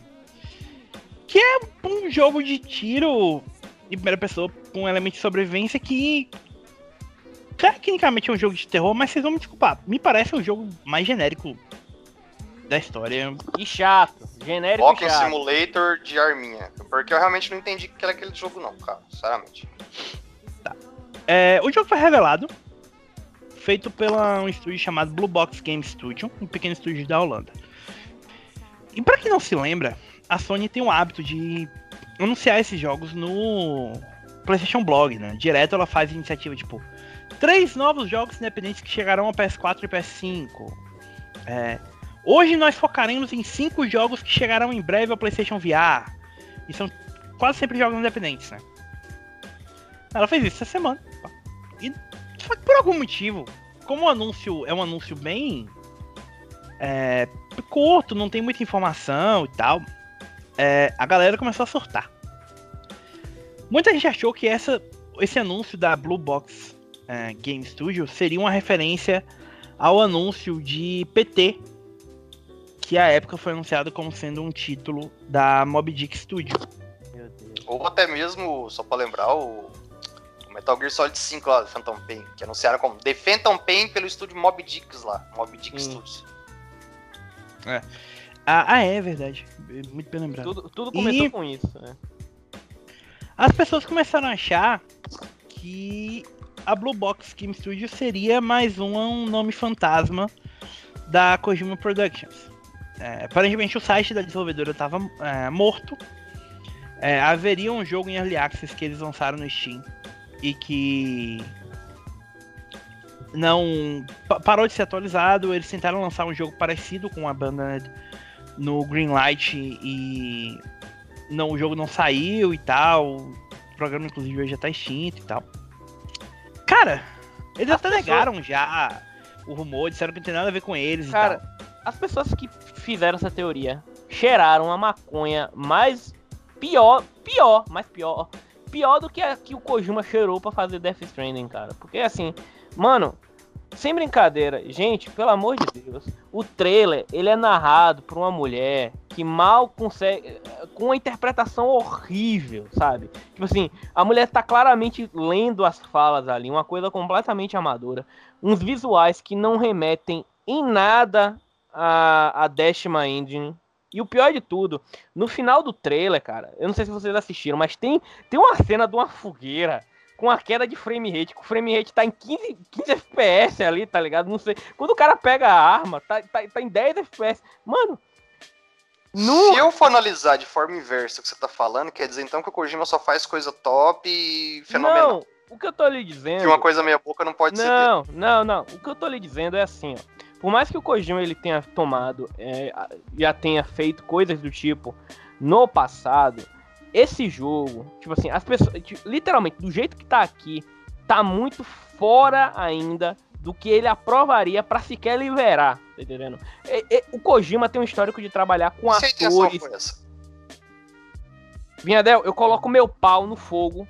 Ô louco, bicho! Eu coloco meu pau no fogo, mas isso aí não é. Cara, não é, o é Leão tá Kojima. muito surtado hoje, velho. Eu coloco meu pau no fogo. Cara, eu tô lhe dizendo, como uma pessoa que, que, que acompanhou mesmo, que acompanha assiduamente o conteúdo do cara, eu jamais diria que isso era feito pelo Kojima. Jamais. Nunca. Never. Ah, never. pensa no night. negócio. Pois é, pensando igual os noiados que pensou nisso aí. Vai que é um negócio filosófico. Começa de uma forma horrível, que não parece um projeto do Kojima. Aí você joga meia hora e começa a melhorar, e de repente o frame rate Mano, estabiliza e tudo Mano, mais. olha, olha, olha a arma no final, aquela arma prateada. Mano, aquilo ali não tem iluminação, não tem cheiro, não tem nada. É um negócio completamente amador, Mas cara. É eu um ne- falei, se foi a intenção é essa, de, Não, não, sei lá. não, não, não. Não, eu boto meu pau no fogo. Eu boto meu pau no fogo. Leon anda, a impressão Tá, Leon Leon. anda querendo se livrar do pau de alguma forma. Sim, ele tá, ele tá. Ah, Leon. O que, que Hum. você vai fazer então se os rumores do grandíssimo Jeff Grubb, o criador da Summer Games Mass de 2020, Caralho. e o homem que realmente ganhou muita relevância no ano passado, né? Porque Jeff um Grubb ano não pra era. cá, Jeff Grubb tá em evidência de forma que ninguém entrou em evidência. Sendo sincero, ó, se o Kojima for pra Microsoft, fechar uma Deixa eu falar! Fala. Caralho. O do Jeff Grubb de que a Microsoft estaria negociando publicar o próximo título do Kojima. Ou seja, pro- é, existem rumores fortes de que o próximo jogo da Kojima Productions vai ser exclusivo de Xbox e talvez PC também. Pode ser exclusivo de Xbox. Vamos, ó, primeiramente, eu não tenho nada contra, sabe? Deixa o cara trabalhar, em minha opinião. Mas assim, é, ele pra Xbox te- teriam alguns empecilhos. O primeiro empecilho é, eles vão dar liberdade pra ele fazer o que ele quiser. Porque o Kojima já falou que o motivo dele ter escolhido a Sony como casa pra publicar o Death Stranding foi porque a Sony deixou ele fazer a porra que ele quisesse. Primeiro ponto. É, e a gente conhece a Microsoft como sendo um estúdio, um estúdio não, uma publisher, assim por dizer, que interfere em- até certo ponto dos projetos. Eu quero só lembrar do Scalebound lá e como a Platinum e a relação com ela ficou depois daquilo ali. Tá, Tá, que a Microsoft mudou muito de lá pra cá. Eu Não, sei, Não, não, eu não, sei. não, não, não, não, não, calma, calma. É, é. Scalebound é problema da Platinum. A Platinum não conseguiu entregar o jogo. Chegou um ponto onde era inviável continuar investindo. Scalebound foi isso. A Microsoft intervindo em jogo, cara. Mano, ela deixou de publicar Fable 3, que é ruim. Entendeu? É, que mais, cara? tipo, ela investiu de qualquer forma lá no, no, no Forza Horizon, deixaram fazer o que quiser e virou sucesso. Putz, é. Eu não tô entendendo o que você quer falar, cara. Gears não, of War não. tá aí de qualquer. Beleza. revirado do, do avesso. Não, não, não, não, não, não, não, não. Be beleza, beleza. Tirando essa parte, ainda tem a questão da décima Posso, engine. Posso falar uma coisa mais do que isso? Oi. Mais do que o que você acabou de falar, Viandel. Eles deixaram a. Primeiro, State of Decay é uma franquia da Microsoft Studios. Eu queria lembrar você Cara, Eles Crackdown deixaram. 3. Crackdown. Crackdown 3. Cara, pior do que isso. Eles deixaram o Obsidian lançar Grounded. Você tá me dizendo que Esse eles não jogo dão ainda liberdade? Tá em Early Access. Não, não, Você não. vai me dizer Vamos- que eles não dão. Ground. Volta no da. aquele que morreu em um ano. Qual que é aquela, aquela bomba horrível? Que a gente ficou zoando. Qual que é? Ah, o da. Caramba! O. Da Ninja Fury. O. Co-op, sei lá o que. Ah, é, eu sei, é Blood, Blood, é... é, é Bleeding Edge. Bleeding Edge. né? Olha, como saiu essas bombas. Não, Leon, a Microsoft não interfere nos negócios assim. não. Me arruma uma desculpa melhor pro Kojima aí. vai. Tá, tá. Pronto, beleza. Independente disso, ainda tem a décima engine. Ele ia muito possivelmente ter que abrir mão. O que eu tô querendo falar é... Por quê? Eu tenho quase certeza que o acordo dele É com a uma Sony é... engine multiplataforma. Foi Eu- lançado um jogo disso no PC. Ela Eu- negocia com a Sony os direitos da engine e pronto. é. Eu duvido que a Sony ia deixar ele usar isso pra, pra publicar alguma... Leon. em- Oi. Ele pode estar fazendo dois jogos em duas engines diferentes. Beleza. Beleza, ele faz na Unreal. Vai lá, beleza. E aí? Mas, mas, sim, respondendo a sua pergunta, foda-se, eu não ligo se o Kojima brincar com a verdinha lá, tá ligado? Deixa ele, deixa ele, ele ir pra lá pra... Foda-se! Aqui, aqui, caros ouvintes, vemos uma espécie em decadência do Kojimismo. Ah, e eu só quero lembrar uma coisa, não, não, por mais que eu fale essas coisas, vamos lembrar que, que eu olhei pra Pragmata e pensei que era um jogo do Kojima. Obrigado. Amigos, é, aqui temos um exemplo de uma pessoa que terminou um relacionamento após tomar um chifre e tá tentando fingir pros amigos que ele não se importa mais com a, com a ex. É isso aí, gente. Apesar de ainda ter uma foto da ex colada no teto do quarto dela. Eu ainda quero acreditar, porque temos. Não, não, é, não é arquivo X aqui. Eu não quero acreditar. Só fala verdades. E por fim, meu último argumento, que nem é tão forte assim. O easter egg em Ghost of Tsushima da, dos, dos estúdios Playstation. Pronto. Pô, mas agora eu vou seguir em frente com gosto. Vamos lá. É... A Capcom anunciou, Bia que citou com o Pragmata, Capcom anunciou que a gente vai ter um novo Resident Evil Showcase no próximo dia 15 de abril, mais conhecido como quinta-feira dessa semana. É... Eles soltaram um pequeno teaser do, do showcase, claramente vai ser focado no Resident Evil Village. Né? Eles prometem algumas outras surpresas para o evento que vai acontecer às 19 horas no horário de Brasília. É, uma coisa que a gente provavelmente vai ver é uma nova demo. Foram, foi, foram localizadas informações nos servidores da PSN de uma nova demo de Resident Evil Village. Então é provável que ela seja lançada durante a transmissão, da mesma forma que aconteceu com a demo anterior. E. Ah, nossa, essa situação. E talvez a gente tenha novidades relacionadas ao Resident Evil Reverse. O jogo era para estar tá tendo uma beta aberta ao longo dessa desse final de semana que acabou agora, né, que é quando a gente tá gravando. Mas foi uma tragédia gigantesca. Os servidores ficaram offline durante dois dias, basicamente. Só funcionaram nos últimos, na, no sábado e no domingo, mesmo assim, em horários restritos. Três horas da manhã. Então. É possível que a gente veja uma nova beta do Reverse antes do lançamento. É bom lembrar que Resident Evil Village sai em menos de um mês. O jogo está previsto para dia 7 de maio para PS4, PS5, Xbox One, Xbox Series e PC. Vocês têm alguma expectativa de alguma coisa para isso também? Ah, cara, eles vão focar só no, no Village. Tipo, vão bombar isso aí até que agora o Reverse. Já começou mal, cara já volta naquilo que falamos anteriormente. Tinha que ser um negócio free to play, sabe? Tenta ganhar dinheiro com microtransação, não sei, bicho, mas do jeito que tá aí, quem vai pagar para jogar isso aí? E olha que problema de servidor é uma coisa que a gente já se acostumou a passar pano, né? Outriders. Sim, passa pano. Mas o jogo precisava ser bom. pra gente poder passar pano. E claramente não é o caso. Consigo, aí eu consigo dar uma encerada agora. Passar pano em coisa ruim não dá, gente. Dá não. É, se você passar pano em merda, a merda só espalha, tá? Fica aí um ensinamento pra vida. Bom, é, ainda falando sobre a Capcom, a gente teve alguns detalhes sobre os próximos DLCs de Street Fighter V.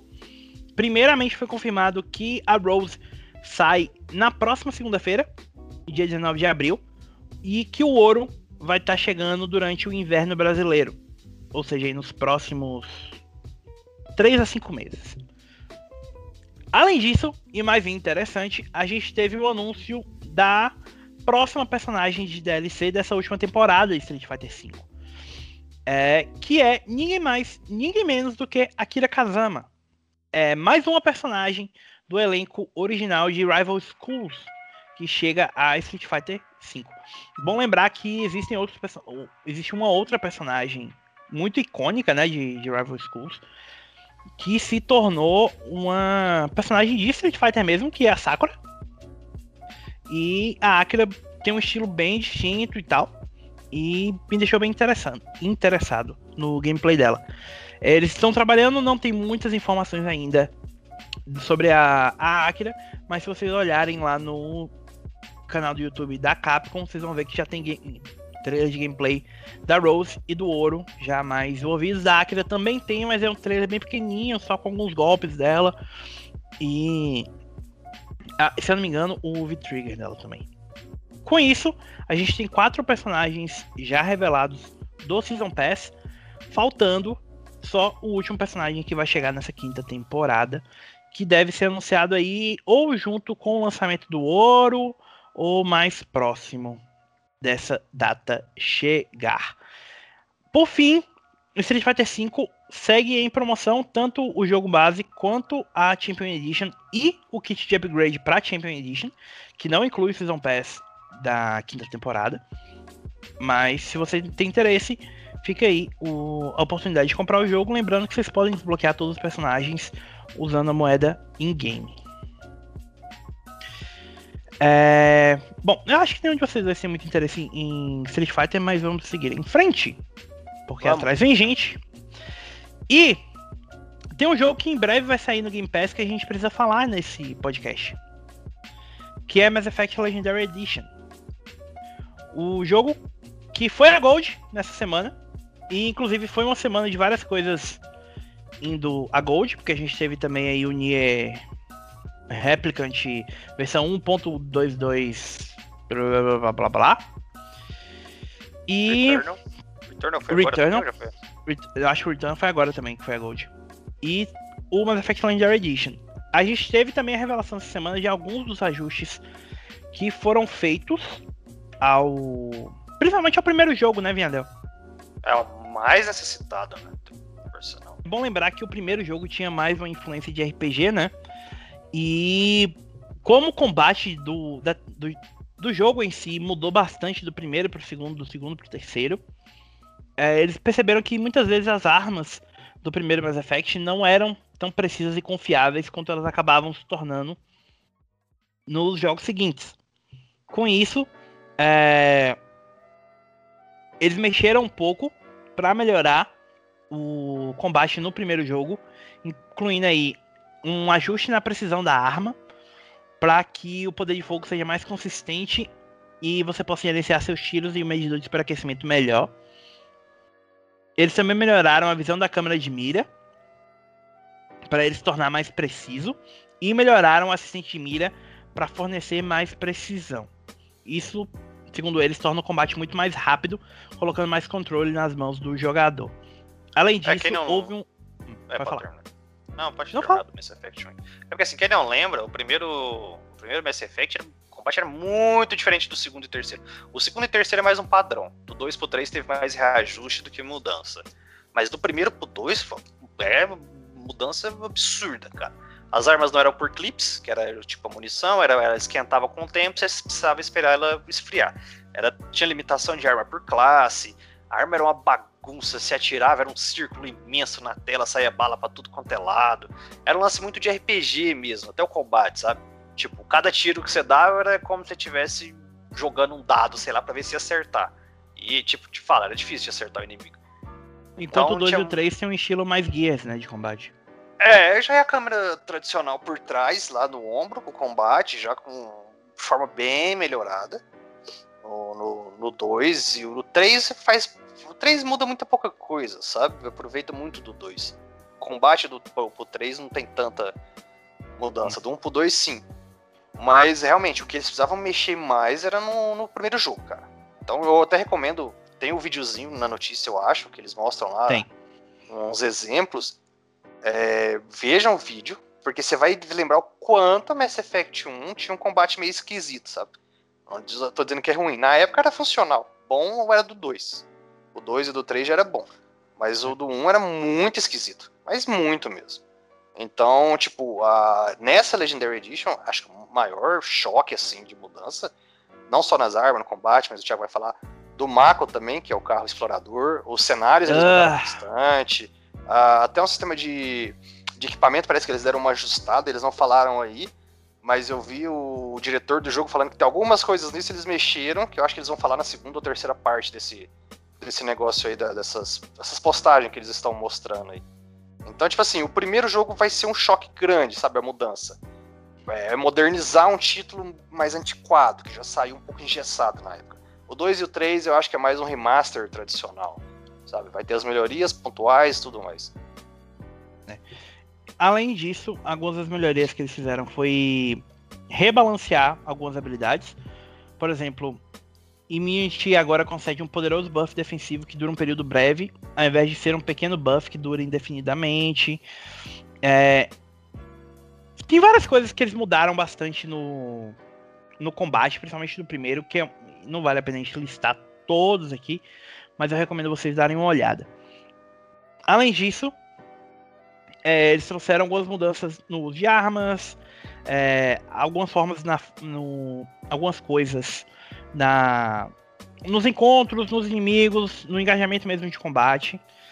Várias formas de alinhar o primeiro jogo mesmo ao segundo e terceiro para eles se tornarem melhores. É, a É uma interface coisa que ele- mesmo, é, se você ver lá, a interface do primeiro pro 2 e pro 3 é muito diferente. Mas muito mesmo. Então isso até a parte de interface de combate, das habilidades, das armas, a roda de armas e tudo, eles estão trazendo mais pra deixar todos mais ou menos com a mesma linha, a mesma imagem. Então, a possibilidade, é, por exemplo, de controlar e dar ordens para os seus companheiros de forma independente, né? Como era no 2 e no 3 não, Sim. e no 1 não tinha. É, tipo, eles vão. Alguma, essas mudanças acredito que não, não vão ser nada ruim, cara. Eu já precisava, porque o lance de só remasterizar o primeiro Mass Effect já seria um trampo imenso. O jogo já era muito antigo, cara. Ele era feito numa variação que a, a BioWare fez com a Unreal na época, que ela teve que adaptar um monte de coisa antes da Unreal estar simplesmente disponível, sabe? E depois com o Mass Effect 2, eles já pegaram a engine pronta, liberada pela app, tudo já, tudo adaptado. Então até lá foi um, um pouco difícil, você vai ver que é um negócio muito cru. É, você vê pelos modelos de personagem lá, que tá muito melhor até o. Até a criação de personagem que eles mudaram e tudo. É, uma coisa que eu acho bem curiosa foi bom você mencionar que é Unreal, porque realmente a impressão que eu tinha do combate. Porque eu comecei do 2, né? Eu não joguei o, o primeiro, comecei do 2. E. O sistema de cover me lembrava demais Gears, cara. Demais, demais, demais, demais, demais. E ainda mais que era o, o auge, né? De Gears. Então, passava muito essa sensação. E depois, quando eu fui jogar o primeiro, era muito estranho. Muito, muito estranho. É, o combate é quase injogável se você jogasse o. Era muito engessado. Só- original. é, oi, eu te falo, se você fosse jogar depois do lançamento, eu até falo depois do 2, que seja 2010 por aí, eu sempre recomendo, ah, eu quero jogar o primeiro Mass Effect. Não joga em nenhum console. Joga no PC, mas não joga no console. A experiência é horrível nos consoles. Fora que assim, cara, tecnicamente o primeiro Mass Effect era horrível. Era cheio de screen tearing, que era a tela cortando assim, sabe, ao meio, tipo, dividindo, o frame não dividisse tempo. O, o frame rate era uma porcaria, era cagado pra caramba. Isso no Xbox também. O primeiro eu joguei no Xbox 360 na época dele. Quando eu joguei no PC, quando saiu no PS3 eu larguei. Ah, não, tá bom, já joguei o suficiente do primeiro jogo. É, era tinha muito uns slowdown de transição. Os loads simplesmente absurdos, era load dentro de load. Você pegava o elevador, que era um loading pra outra área, e tinha um loading dentro do elevador. Então, cara, não joga.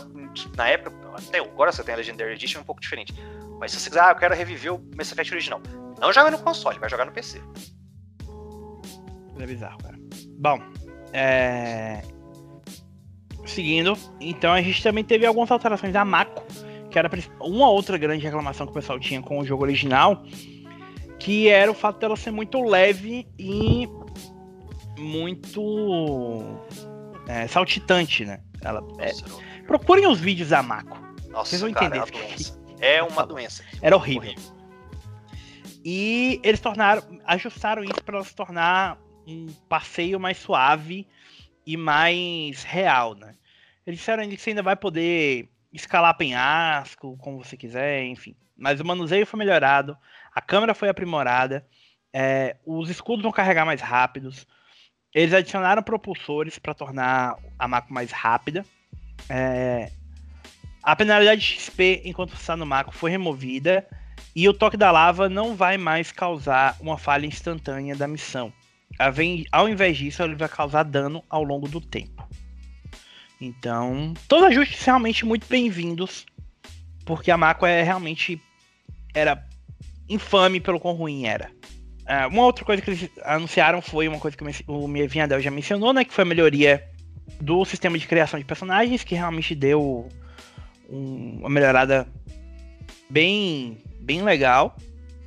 Eles também vão rebalancear o Galaxy at War, né, que era o minigame, entre aspas, do Centro de Informações de Combate da guerra contra os Reapers em Mass Effect 3, para tornar é, melhor a forma como ele funciona. Até porque, para ter acesso a certos finais, você precisa ter feito ma- é, o máximo de coisas e tal. Então. Se você quisesse platinar o primeiro Mass Effect no PS3 era a mesma coisa do Xbox. Você tinha que terminar o jogo três vezes, porque você tinha que fazer a maioria das missões com tal personagem, com tal acompanhar um dos seus parceiros lá, no caso.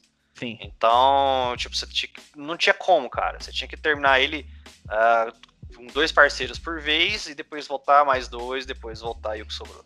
Era o inferno. Por fim, eles disseram que o Extended Cut, que é o final que veio depois por DLC, né? É agora oficialmente o final padrão do jogo. Então, todo mundo que estiver jogando pela primeira vez já vai ver aquela versão do final e não a versão original do final de Mass Effect 3. Você que chora, o final de Mass Effect 3 até hoje não superou. É, eu desejo amargamente que sua unha do dedo quebre, mas tudo bem. Se você riu das piadinhas dos bolinhos lá na época, das coloridas, não sei se vocês lembram das piadas. Sim. Mandaram bolinhos pra Bioware lá, cada bolinho de uma cor pra ela escolher e descobrir que eu quero recheio. É, no caso lá tinha uma cutscene no final, tinha uns diálogos a mais que explicavam algumas coisas e vão deixar padrão, é melhor. Eu não choro tanto o final de Mass Effect assim como uns que fala que meu Deus, a trilogia é horrível por causa do final. Então, tá bom. Não. Eu ainda acho que é uma das, se não a melhor trilogia da história dos videogames. Concordo. É, mas enfim. junto. Bom, é isso então sobre Mass Effect Legendary Edition. É, o jogo já deve, já tá perto de sair, na verdade, né? Uh, obrigado, EA, por não colocar a data do lançamento na. 14? Nossa, de maio. O jogo sai dia 14 de maio. Obrigado, Google, e obrigado, Viandel. E. é, tá perto de sair, falta em menos de um mês. E no, vos manteremos atualizados quando saírem as próximas notícias do assunto. É, falando em coisas que estão perto de sair, Nessa semana ocorre a beta aberta de Final Fantasy XIV para PlayStation 5. A versão de PS5 deve sair em conjunto com Endwalker, a próxima expansão do título, e vai ocorrer uma beta aberta a partir do dia 13, já com resolução em 4K, melhor taxa de, de quadros por segundo, loadings mais rápidos, é, áudio 3D e resposta tátil no DualSense. Os jogadores que já possuem é, o, o, título no PS4 vão poder jogar com os seus personagens no PS5 e todo o progresso feito na beta vai contar para o seu personagem. É, isso é importante porque a gente teve um anúncio essa semana de que Final Fantasy XIV alcançou a marca de 22 milhões de jogadores cadastrados. É, isso é um número importante mas é sempre bom lembrar que o jogo possui uma, uma, um período de avaliação gratuita que você pode jogar até o level 60 e inclui a multipremiada expansão Heavy Sword. E aproveitem, é bom. Tem o, o, selo de aprovação do pai, por mais que eu não tenha jogado tanto assim quanto eu queria. Porque não tem tempo pra isso. Ah. Ou seja, pense antes de jogar então. Cara, é realmente é uma dedicação de tempo gigantesca. Eu conheço, eu tenho é. muitos amigos que só jogam isso. É, é igual os caras que eu conheço que só jogam Destiny. É aquele jogo que você tem que dedicar, cara. Você vai ficar naquilo o resto da vida, não adianta. É... Por outro lado, para as pessoas que eu conheço que são fãs da franquia e jogaram Final Fantasy XIV, muitas dizem que é... Shadowbringers e o Resword não. Shadowbringers e a outra expansão, que eu esqueci o nome agora, são algumas das melhores experiências de um RPG japonês que eles já jogaram na vida. Realmente, é, são, eles são bem, bem aclamados mesmo, cara. Uh, Shadowbringers especialmente. É, Stormblood é outro que eu tava lembrando. Shadowbringers especialmente é extremamente bem recebida. Bom, uma coisa que eu queria que a Square trouxesse e fizesse um jogo tão bem recepcionado quanto Final Fantasy XIV Shadowbringers é uma franquia chamada Front Mission que está morta e não só morta, mas teve o seu corpo desecrado duas vezes com Front Mission Evolved e um título para o qual eu estou olhando nesse momento chamado Left Alive. Desapega, Thiago. Desapega. É, teve o, o nome Front Mission foi re, registrado, re-registrado, digamos assim, pela Square Enix para uso em títulos em, em, em jogos físicos e modelos de escala de brinquedo nos Estados Unidos, Canadá, Europa, Austrália e Japão durante esse último mês de março. É, isso provavelmente significa que em breve veremos mais bonequinhos de plástico, ou para montar, muito provavelmente, ao estilo de Gampla.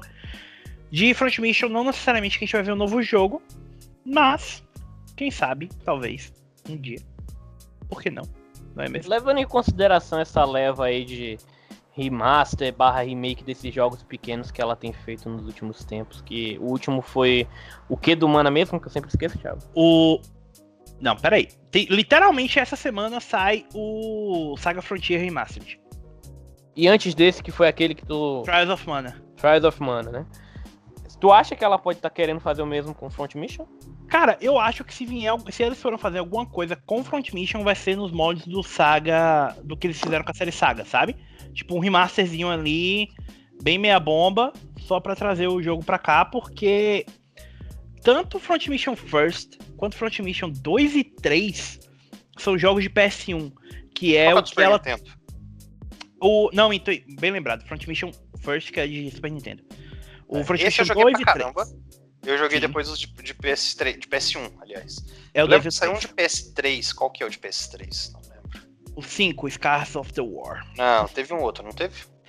Uh, então, eu prefiro não falar de Front Mission Evolved, se você deixar. Do PS3, é esse? É, PS3, é. É, esse eu joguei um pouquinho. é um jogo de ação. é, horrível, com um desastre. O de PS, de, de, Super Nintendo eu joguei bastante. Joguei mesmo, na época pra caramba, bicho. E eu, de, o de PS1 eu joguei também. Se fosse naquilo lá, tudo bem, mas eu não sei o rumo que eles querem dar pra essa franquia, sinceramente, viu, bicho. Cara, o pior é que é uma franquia que tem muito potencial, sabe? Se eles fizerem uma coisa que presta com ela mesmo que eles saiam do, do, da, do, de ser um RPG de estratégia, tem muita coisa boa que pode ser feita com Front Mission. Front Mission 4 é um dos meus jogos preferidos de PS2. O Scars of the War, que é Front Mission 5, que sai pro PS2 também, eu confundi. É muito bom. Mas eu acho que o máximo que eles vão fazer realmente é tipo, ó, vamos trazer isso aqui de volta via remasterização pra. Porque tá dando dinheiro, sabe? Eles devem estar tá gastando um copo de suco e dois pastéis para fazer essas, essas remasterizações de jogo de PS1, sabe? E eles estão trazendo de tudo. Então faz sentido trazer esses jogos de PS1 e PS2 de volta. Tipo, é dinheiro que eles vão ganhar, sabe? De 15 em 15 dias coloca em promoção, alguém vai lá e compra e pronto. E é isso. E no precisamos meu... de mais jogos de robôs gigantes, por favor. Sim, sim.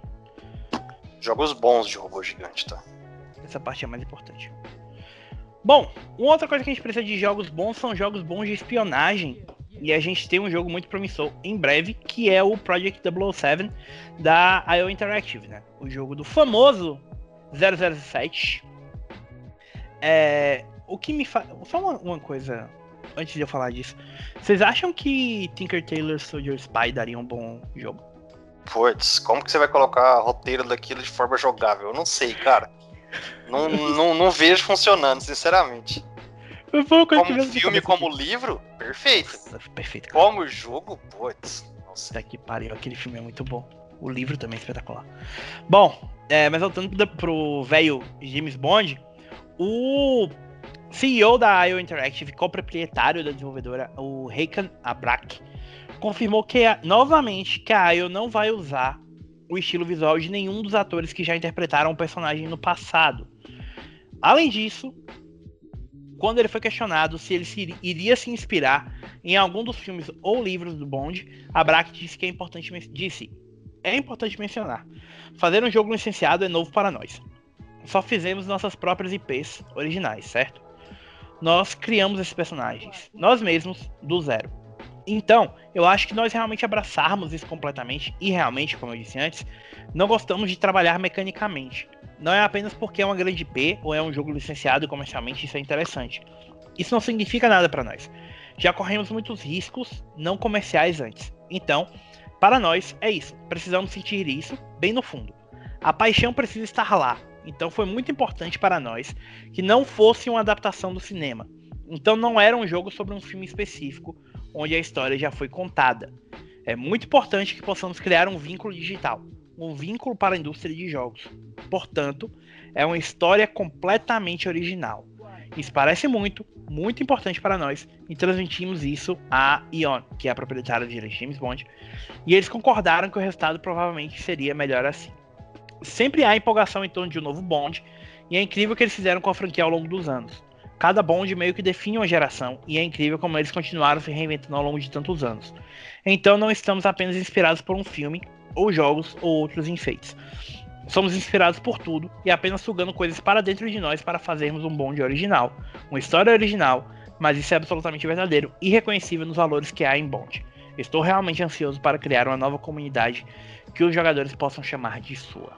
É, eu acho importante essa menção porque tecnicamente a gente vai ver o, o último filme do Daniel Craig agora, né? O Sem Tempo para Morrer, que tá previsto para sair agora em 2021. Deve ser o último personagem do, do Craig no papel. É, novamente com o elenco absolutamente absurdo que eles conseguem juntar para esses filmes. A gente tem o Rami Malek como o Safin, que é o vilão, o Ralph Fiennes voltando como M, a Lia Sidhu, a Ana de Armas como one das Bond Girls do, dessa vez, a Naomi Harris, o Christopher Waltz, enfim, tipo, é um elenco tão absurdo que não só ia ser um gasto muito grande usar a aparência de atores, como provavelmente dataria o jogo, sabe? Então a ideia deles criarem um, um uma aventura totalmente nova, para mim é muito mais interessante.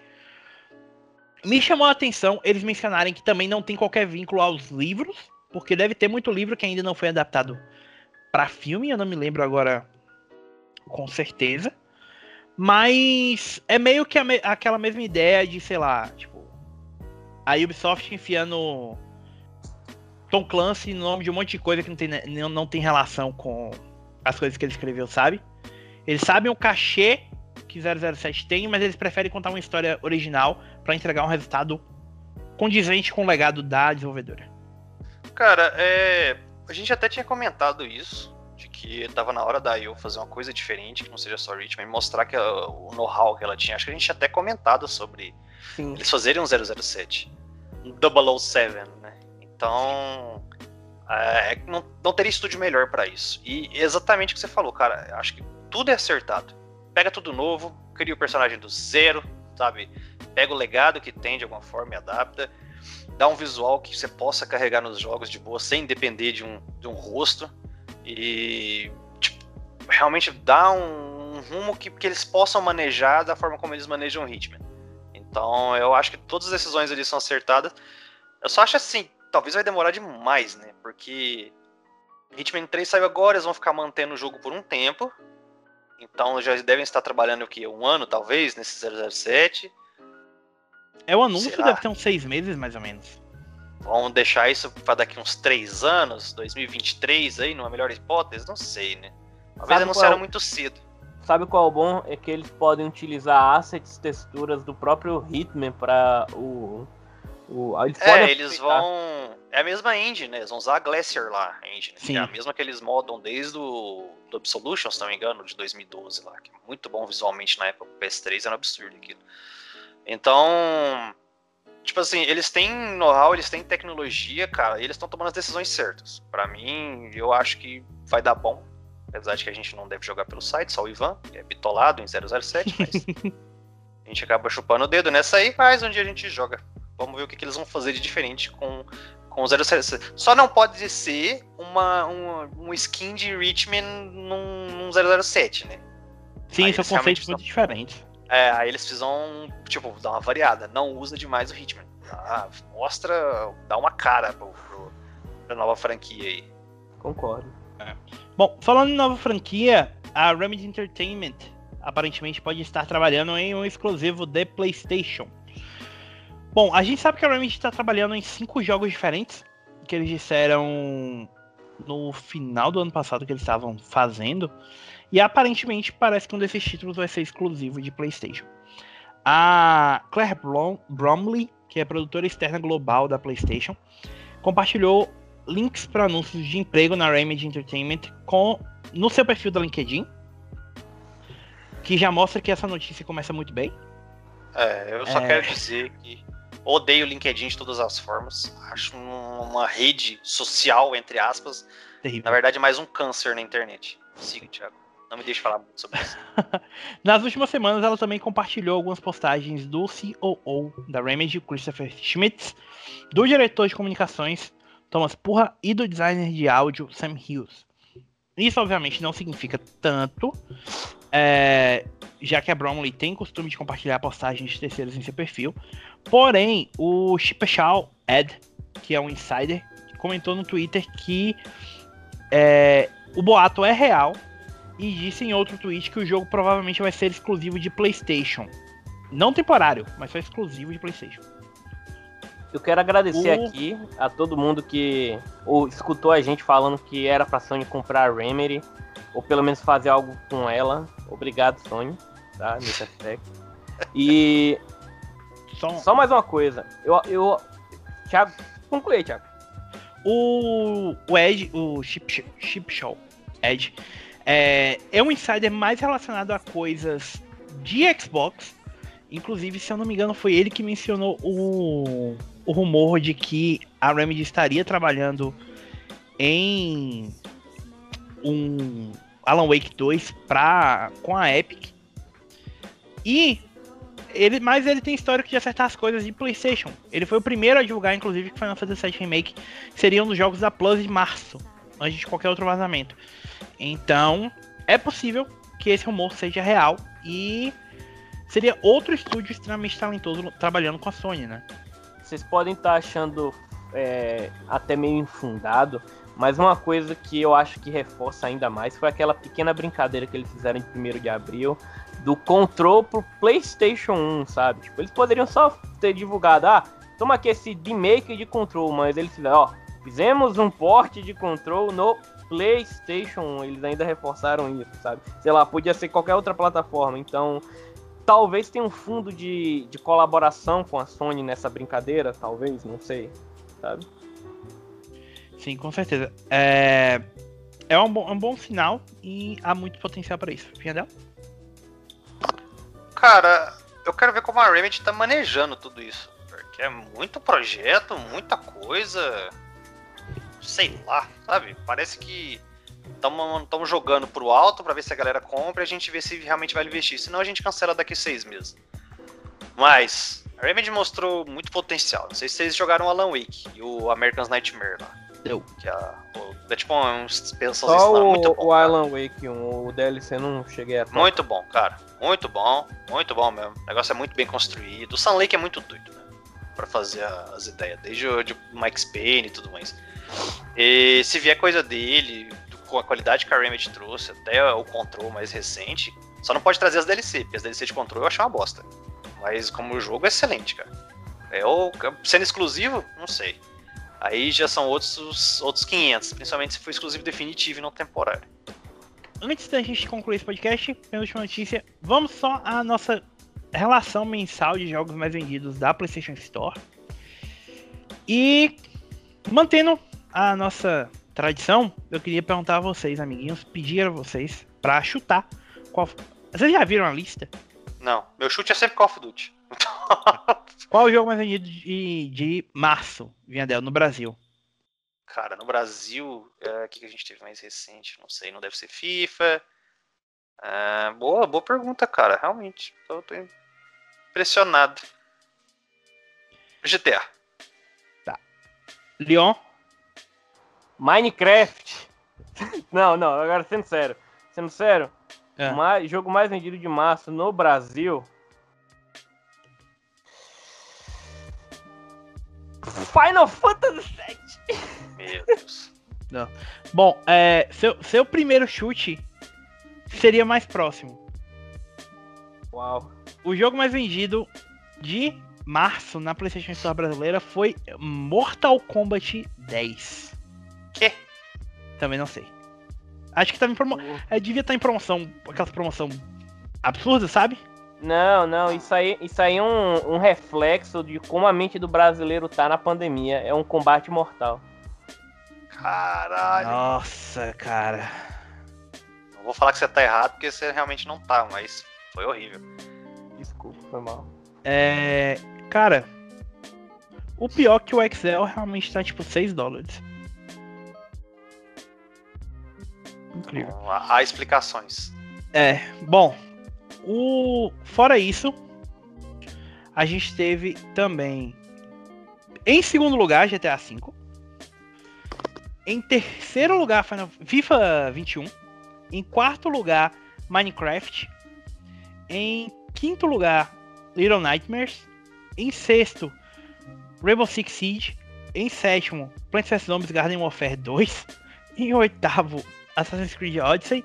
Em nono, Call of Duty Black Ops Cold War. E em décimo, God of War. Brasil É. não é parâmetro pra nada, viu, velho? Puta Não que tem um lançamento nessa lista além do Nightmares. O Brasil realmente não é parâmetro pra nada. Não faz sentido nenhum com as coisas dessa lista, bicho. Eu só consigo imaginar que alguma dessas coisas aí é por causa de streamer influenciando o povo a comprar. No máximo. Promoção, sei lá, aproveitar um boom Mortal Kombat aí, talvez do filme. Tá, logicamente o, o 10 tá mais barato do que o 11. Sei lá, cara, realmente. Eu vou só dar uma olhada no PS Prices aqui, qual foi o último preço do 10 aí, rapidinho. Na moral, fiquei curioso aí. É agora. 36 reais a versão base. Então foi por isso. Já, sa- já sabemos. Bom, Mas foi isso, mas que já chegou esse valor, assim. PS5, a gente teve o FIFA 21 em primeiro lugar. Em segundo, Assassin's Creed Valhalla. Em terceiro, Mortal Kombat 11. Em quarto, Crash Bandicoot 4, It's About Time. Em quinto, Watch Dogs Legion. Em sexto, Call of Duty Black Ops Cold War. Em sétimo, Tom Clancy's Rainbow Six Siege. Em oitavo, It Takes Two. Em nono, Marvel's Spider-Man Miles Morales. Em décimo, Immortal Phoenix Rising. Ah, só pra completar, ah, décimo primeiro ao vigésimo, não vou falar o número não, tá? É, World Rally Championship 9, FIA World Rally Championship. Em seguida, Yakuza Like a Dragon, Disco Elysium, Demon Souls, NBA 2021, Dead by Daylight Special Edition, Sackboy A Big Adventure, Mortal Shell Enhanced Edition, Dirt 5 e Devil May Cry 5 Special Edition. É, chama atenção pra mim o Yakuza, o Disco Elysium e o Mortal Shell nessa lista. Desses últimos 10, pelo menos. É, pá, pá. Jogo de VR, o jogo mais vendido foi Beat Saber, seguido de Blood and Truth, depois Astrobot Rescue Mission. E no Zelda, os 10 primeiros foram Call of Duty Black Ops Cold War, Marvel Spider-Man Miles Morales, NBA 2021, e Take-Two, Tom Clancy's Rainbow Six Siege, Assassin's Creed Valhalla, Crash Bandicoot 4, It's About Time, Demon Souls, FIFA 21 e Watch Dogs Legion.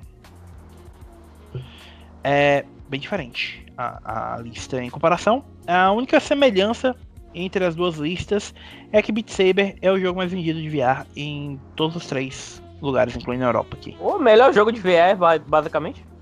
Pois é. Foi um mês fraco de lançamento, né? O It Takes Two foi o maior. Mas teve lançamento em março, sim, porque pensa.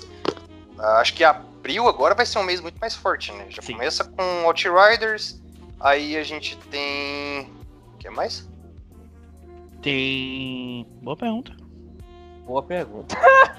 Caralho, corta que eu falei, então, que eu não quero passar essa vergonha, bicho. Não, Tem o tá. Retorno no final do mês, não? a gente tem o MLB chegando em breve. Tem Então não o. corta, deixa aí. Tem os Ateliê também no final do mês. Tem o Nier Replicant dia 23. Tem o. É, e de PS4 realmente. Nossa, vai ser outro mês fraquinho, viu? E de PS5, a gente tem o MLB, tem o Judgment, dia 23 de abril, e o Returnal, dia 30 de abril. Maio que começa a ficar um pouco mais forte, porque a gente tem Resident Evil Village, tem o HUD Outlaws and Legends, tem o Operation Tango, tem. Legendary Edition. Legendary Edition do quê? Ah, sim, Mass Effect, Epic Mass Effect Legendary Edition do PS4. Ah, é, mencionado. tem isso ainda. Ah, é, porra. É, tem o, fazer essa porra rodar o 100 Rush FPS e E acreditem se quiser, Biomutant sai em maio, Ai, Se não for adiado. se não for adiado de novo. Bom, É, para concluir, então, a gente teve uma, um EMA, né? Um pergunte-me qualquer coisa, de um ex-funcionário da Sony que trabalhava na divisão de PlayStation Vita, que foi feito na no subreddit do PlayStation Vita na sexta-feira à, no à noite e as notícias começaram a circular essa semana. E a gente teve algumas informações bem interessantes. O funcionário é, não divulgou o nome dele, mas o status dele como ex-empregado da Sony foi confirmado pelos moderadores do Reddit. É, o que ele disse foi que a Sony vê o Vita como um fracasso. O portátil perdeu praticamente todas as metas, é, deixou de bater, na verdade, todas as metas de venda que eles tinham. E para um negócio com fins lucrativos, é o pior que pode acontecer. Eles se contentaram com isso como um pequeno fluxo de renda passiva, mas quando o firmware foi quebrado, eles estavam já prontos para pregar o caixão. Alguns defensores, ele tinha alguns defensores internos fortes, especialmente do lado do Japão, mas isso acabou servindo apenas como um avisei na guerra cultural dentro das que a Sony vem travando não tão silenciosamente na última década entre suas divisões americanas e japonesas. É... O ex-funcionário revelou também que a Sony estava planejando adicionar suporte a troféus para o PSP, mas a ideia foi abandonada depois do hack em 2021. É... Só, e em parte também porque o firmware foi quebrado, né, dele também. E, além disso, quando perguntaram por que a Sony tem um hábito de abandonar os IPs, ele disse que a Sony é um negócio. E eles se preocupam, antes de mais nada, com onde está o dinheiro, não onde está o sentimento. Ele revelou também que a Sony sabe quem está usando o PlayStation Vita desbloqueado, se ele estiver conectado à PSN, porque é fácil registrar quem está acessando jogos para os quais eles não têm licença e tudo. Porém, a Sony considera isso como algo desnecessário, porque você pode banir a conta, a pessoa vai criar outra conta. Você bane o console e a pessoa vai comprar outro console. Então é um lugar, é uma coisa para qual dedicar recursos não é uma algo prioritário para Sony. No momento. No momento, é. Mas assim, e é provável que para essas plataformas que a Sony matou, Inclusive, ele mencionou em outro ponto, não tá na notícia, mas ele mencionou na entrevista, que a decisão da Sony de fechar a, as lojas foi para forçar os usuários a abandonarem essas plataformas. Então, o que quer que as pessoas usem com esses, com esses hardwares agora, via seja pirateado, seja usando o homebrew, o que é que seja, não vai fazer mais efeito para Sony nenhum. Eles querem realmente que o pessoal foque no PS4 e no PS5. Um dado interessante que ele menciona é que o PS3 vendia quatro vezes mais do que o Vita e o PS4 vendia cinco vezes mais do que o Vita. Por isso a Sony decidiu abandonar o suporte First Party para para ele. Triste fim do Vita. Shizuka chora nesse momento em algum lugar. O Vita significa a morte. É, Vita means death. É muito boa piada. Uh, mas, cara, é, cara, não é passar pano pra empresa, mas é a lógica de negócio, entendeu? Negócios são assim, você tem que visar lucro essas coisas. Então, infelizmente é desse jeito. Infelizmente, não tem o que fazer, cara. O Vita talvez seja uma das plataformas mais desperdiçadas, mas que também o mercado não soube comprar. Eu não sei se foi na época onde, pelo menos para a Sony, ela via muito concorrência com o mobile, né? Já a Nintendo tá com 3DS aí que consegue vender até hoje. Já tem o quê? 10 anos o 3DS? Sim. Então, ela não descontinuou o 3DS ainda de vez, né? E o Switch é um, é um, um sei lá, um, como é que é? Um handle, como é que fala? Ah, um portátil, no caso, um meio termo, né? Vamos ver o próximo aí, o Switch Pro, sei lá. É um híbrido, falando. né? É, então. Se a próxima versão do Switch aí o que vier for é, algo assim. O rumor é que é híbrido também. Então, ela sabe, é mais fácil a Nintendo eventualmente descontinuar o 3DS, investir no Switch, que é o que vai acontecer em algum momento. Porque também é questão de negócio, cara. Não adianta. Empresas são assim, gente. Parte do sucesso do Switch ser híbrido é o fato da Nintendo não ter abandonado o mercado japonês também, né? Porque eles sabem que portátil vai sempre vender bem no Japão. É, e agrada bastante a gregos e troianos, digamos assim. E quanto a Sony, não, realmente o foco tá na, no console e claramente o foco agora é o Ocidente, não mais o, o Oriente. Será que algum dia a Sony vai se arriscar fazer outro portátil? Quanto mais o tempo passa, mais eu tenho certeza que não. É, eu também acredito que nunca. não é nem que não, é nem que nunca. Pois é.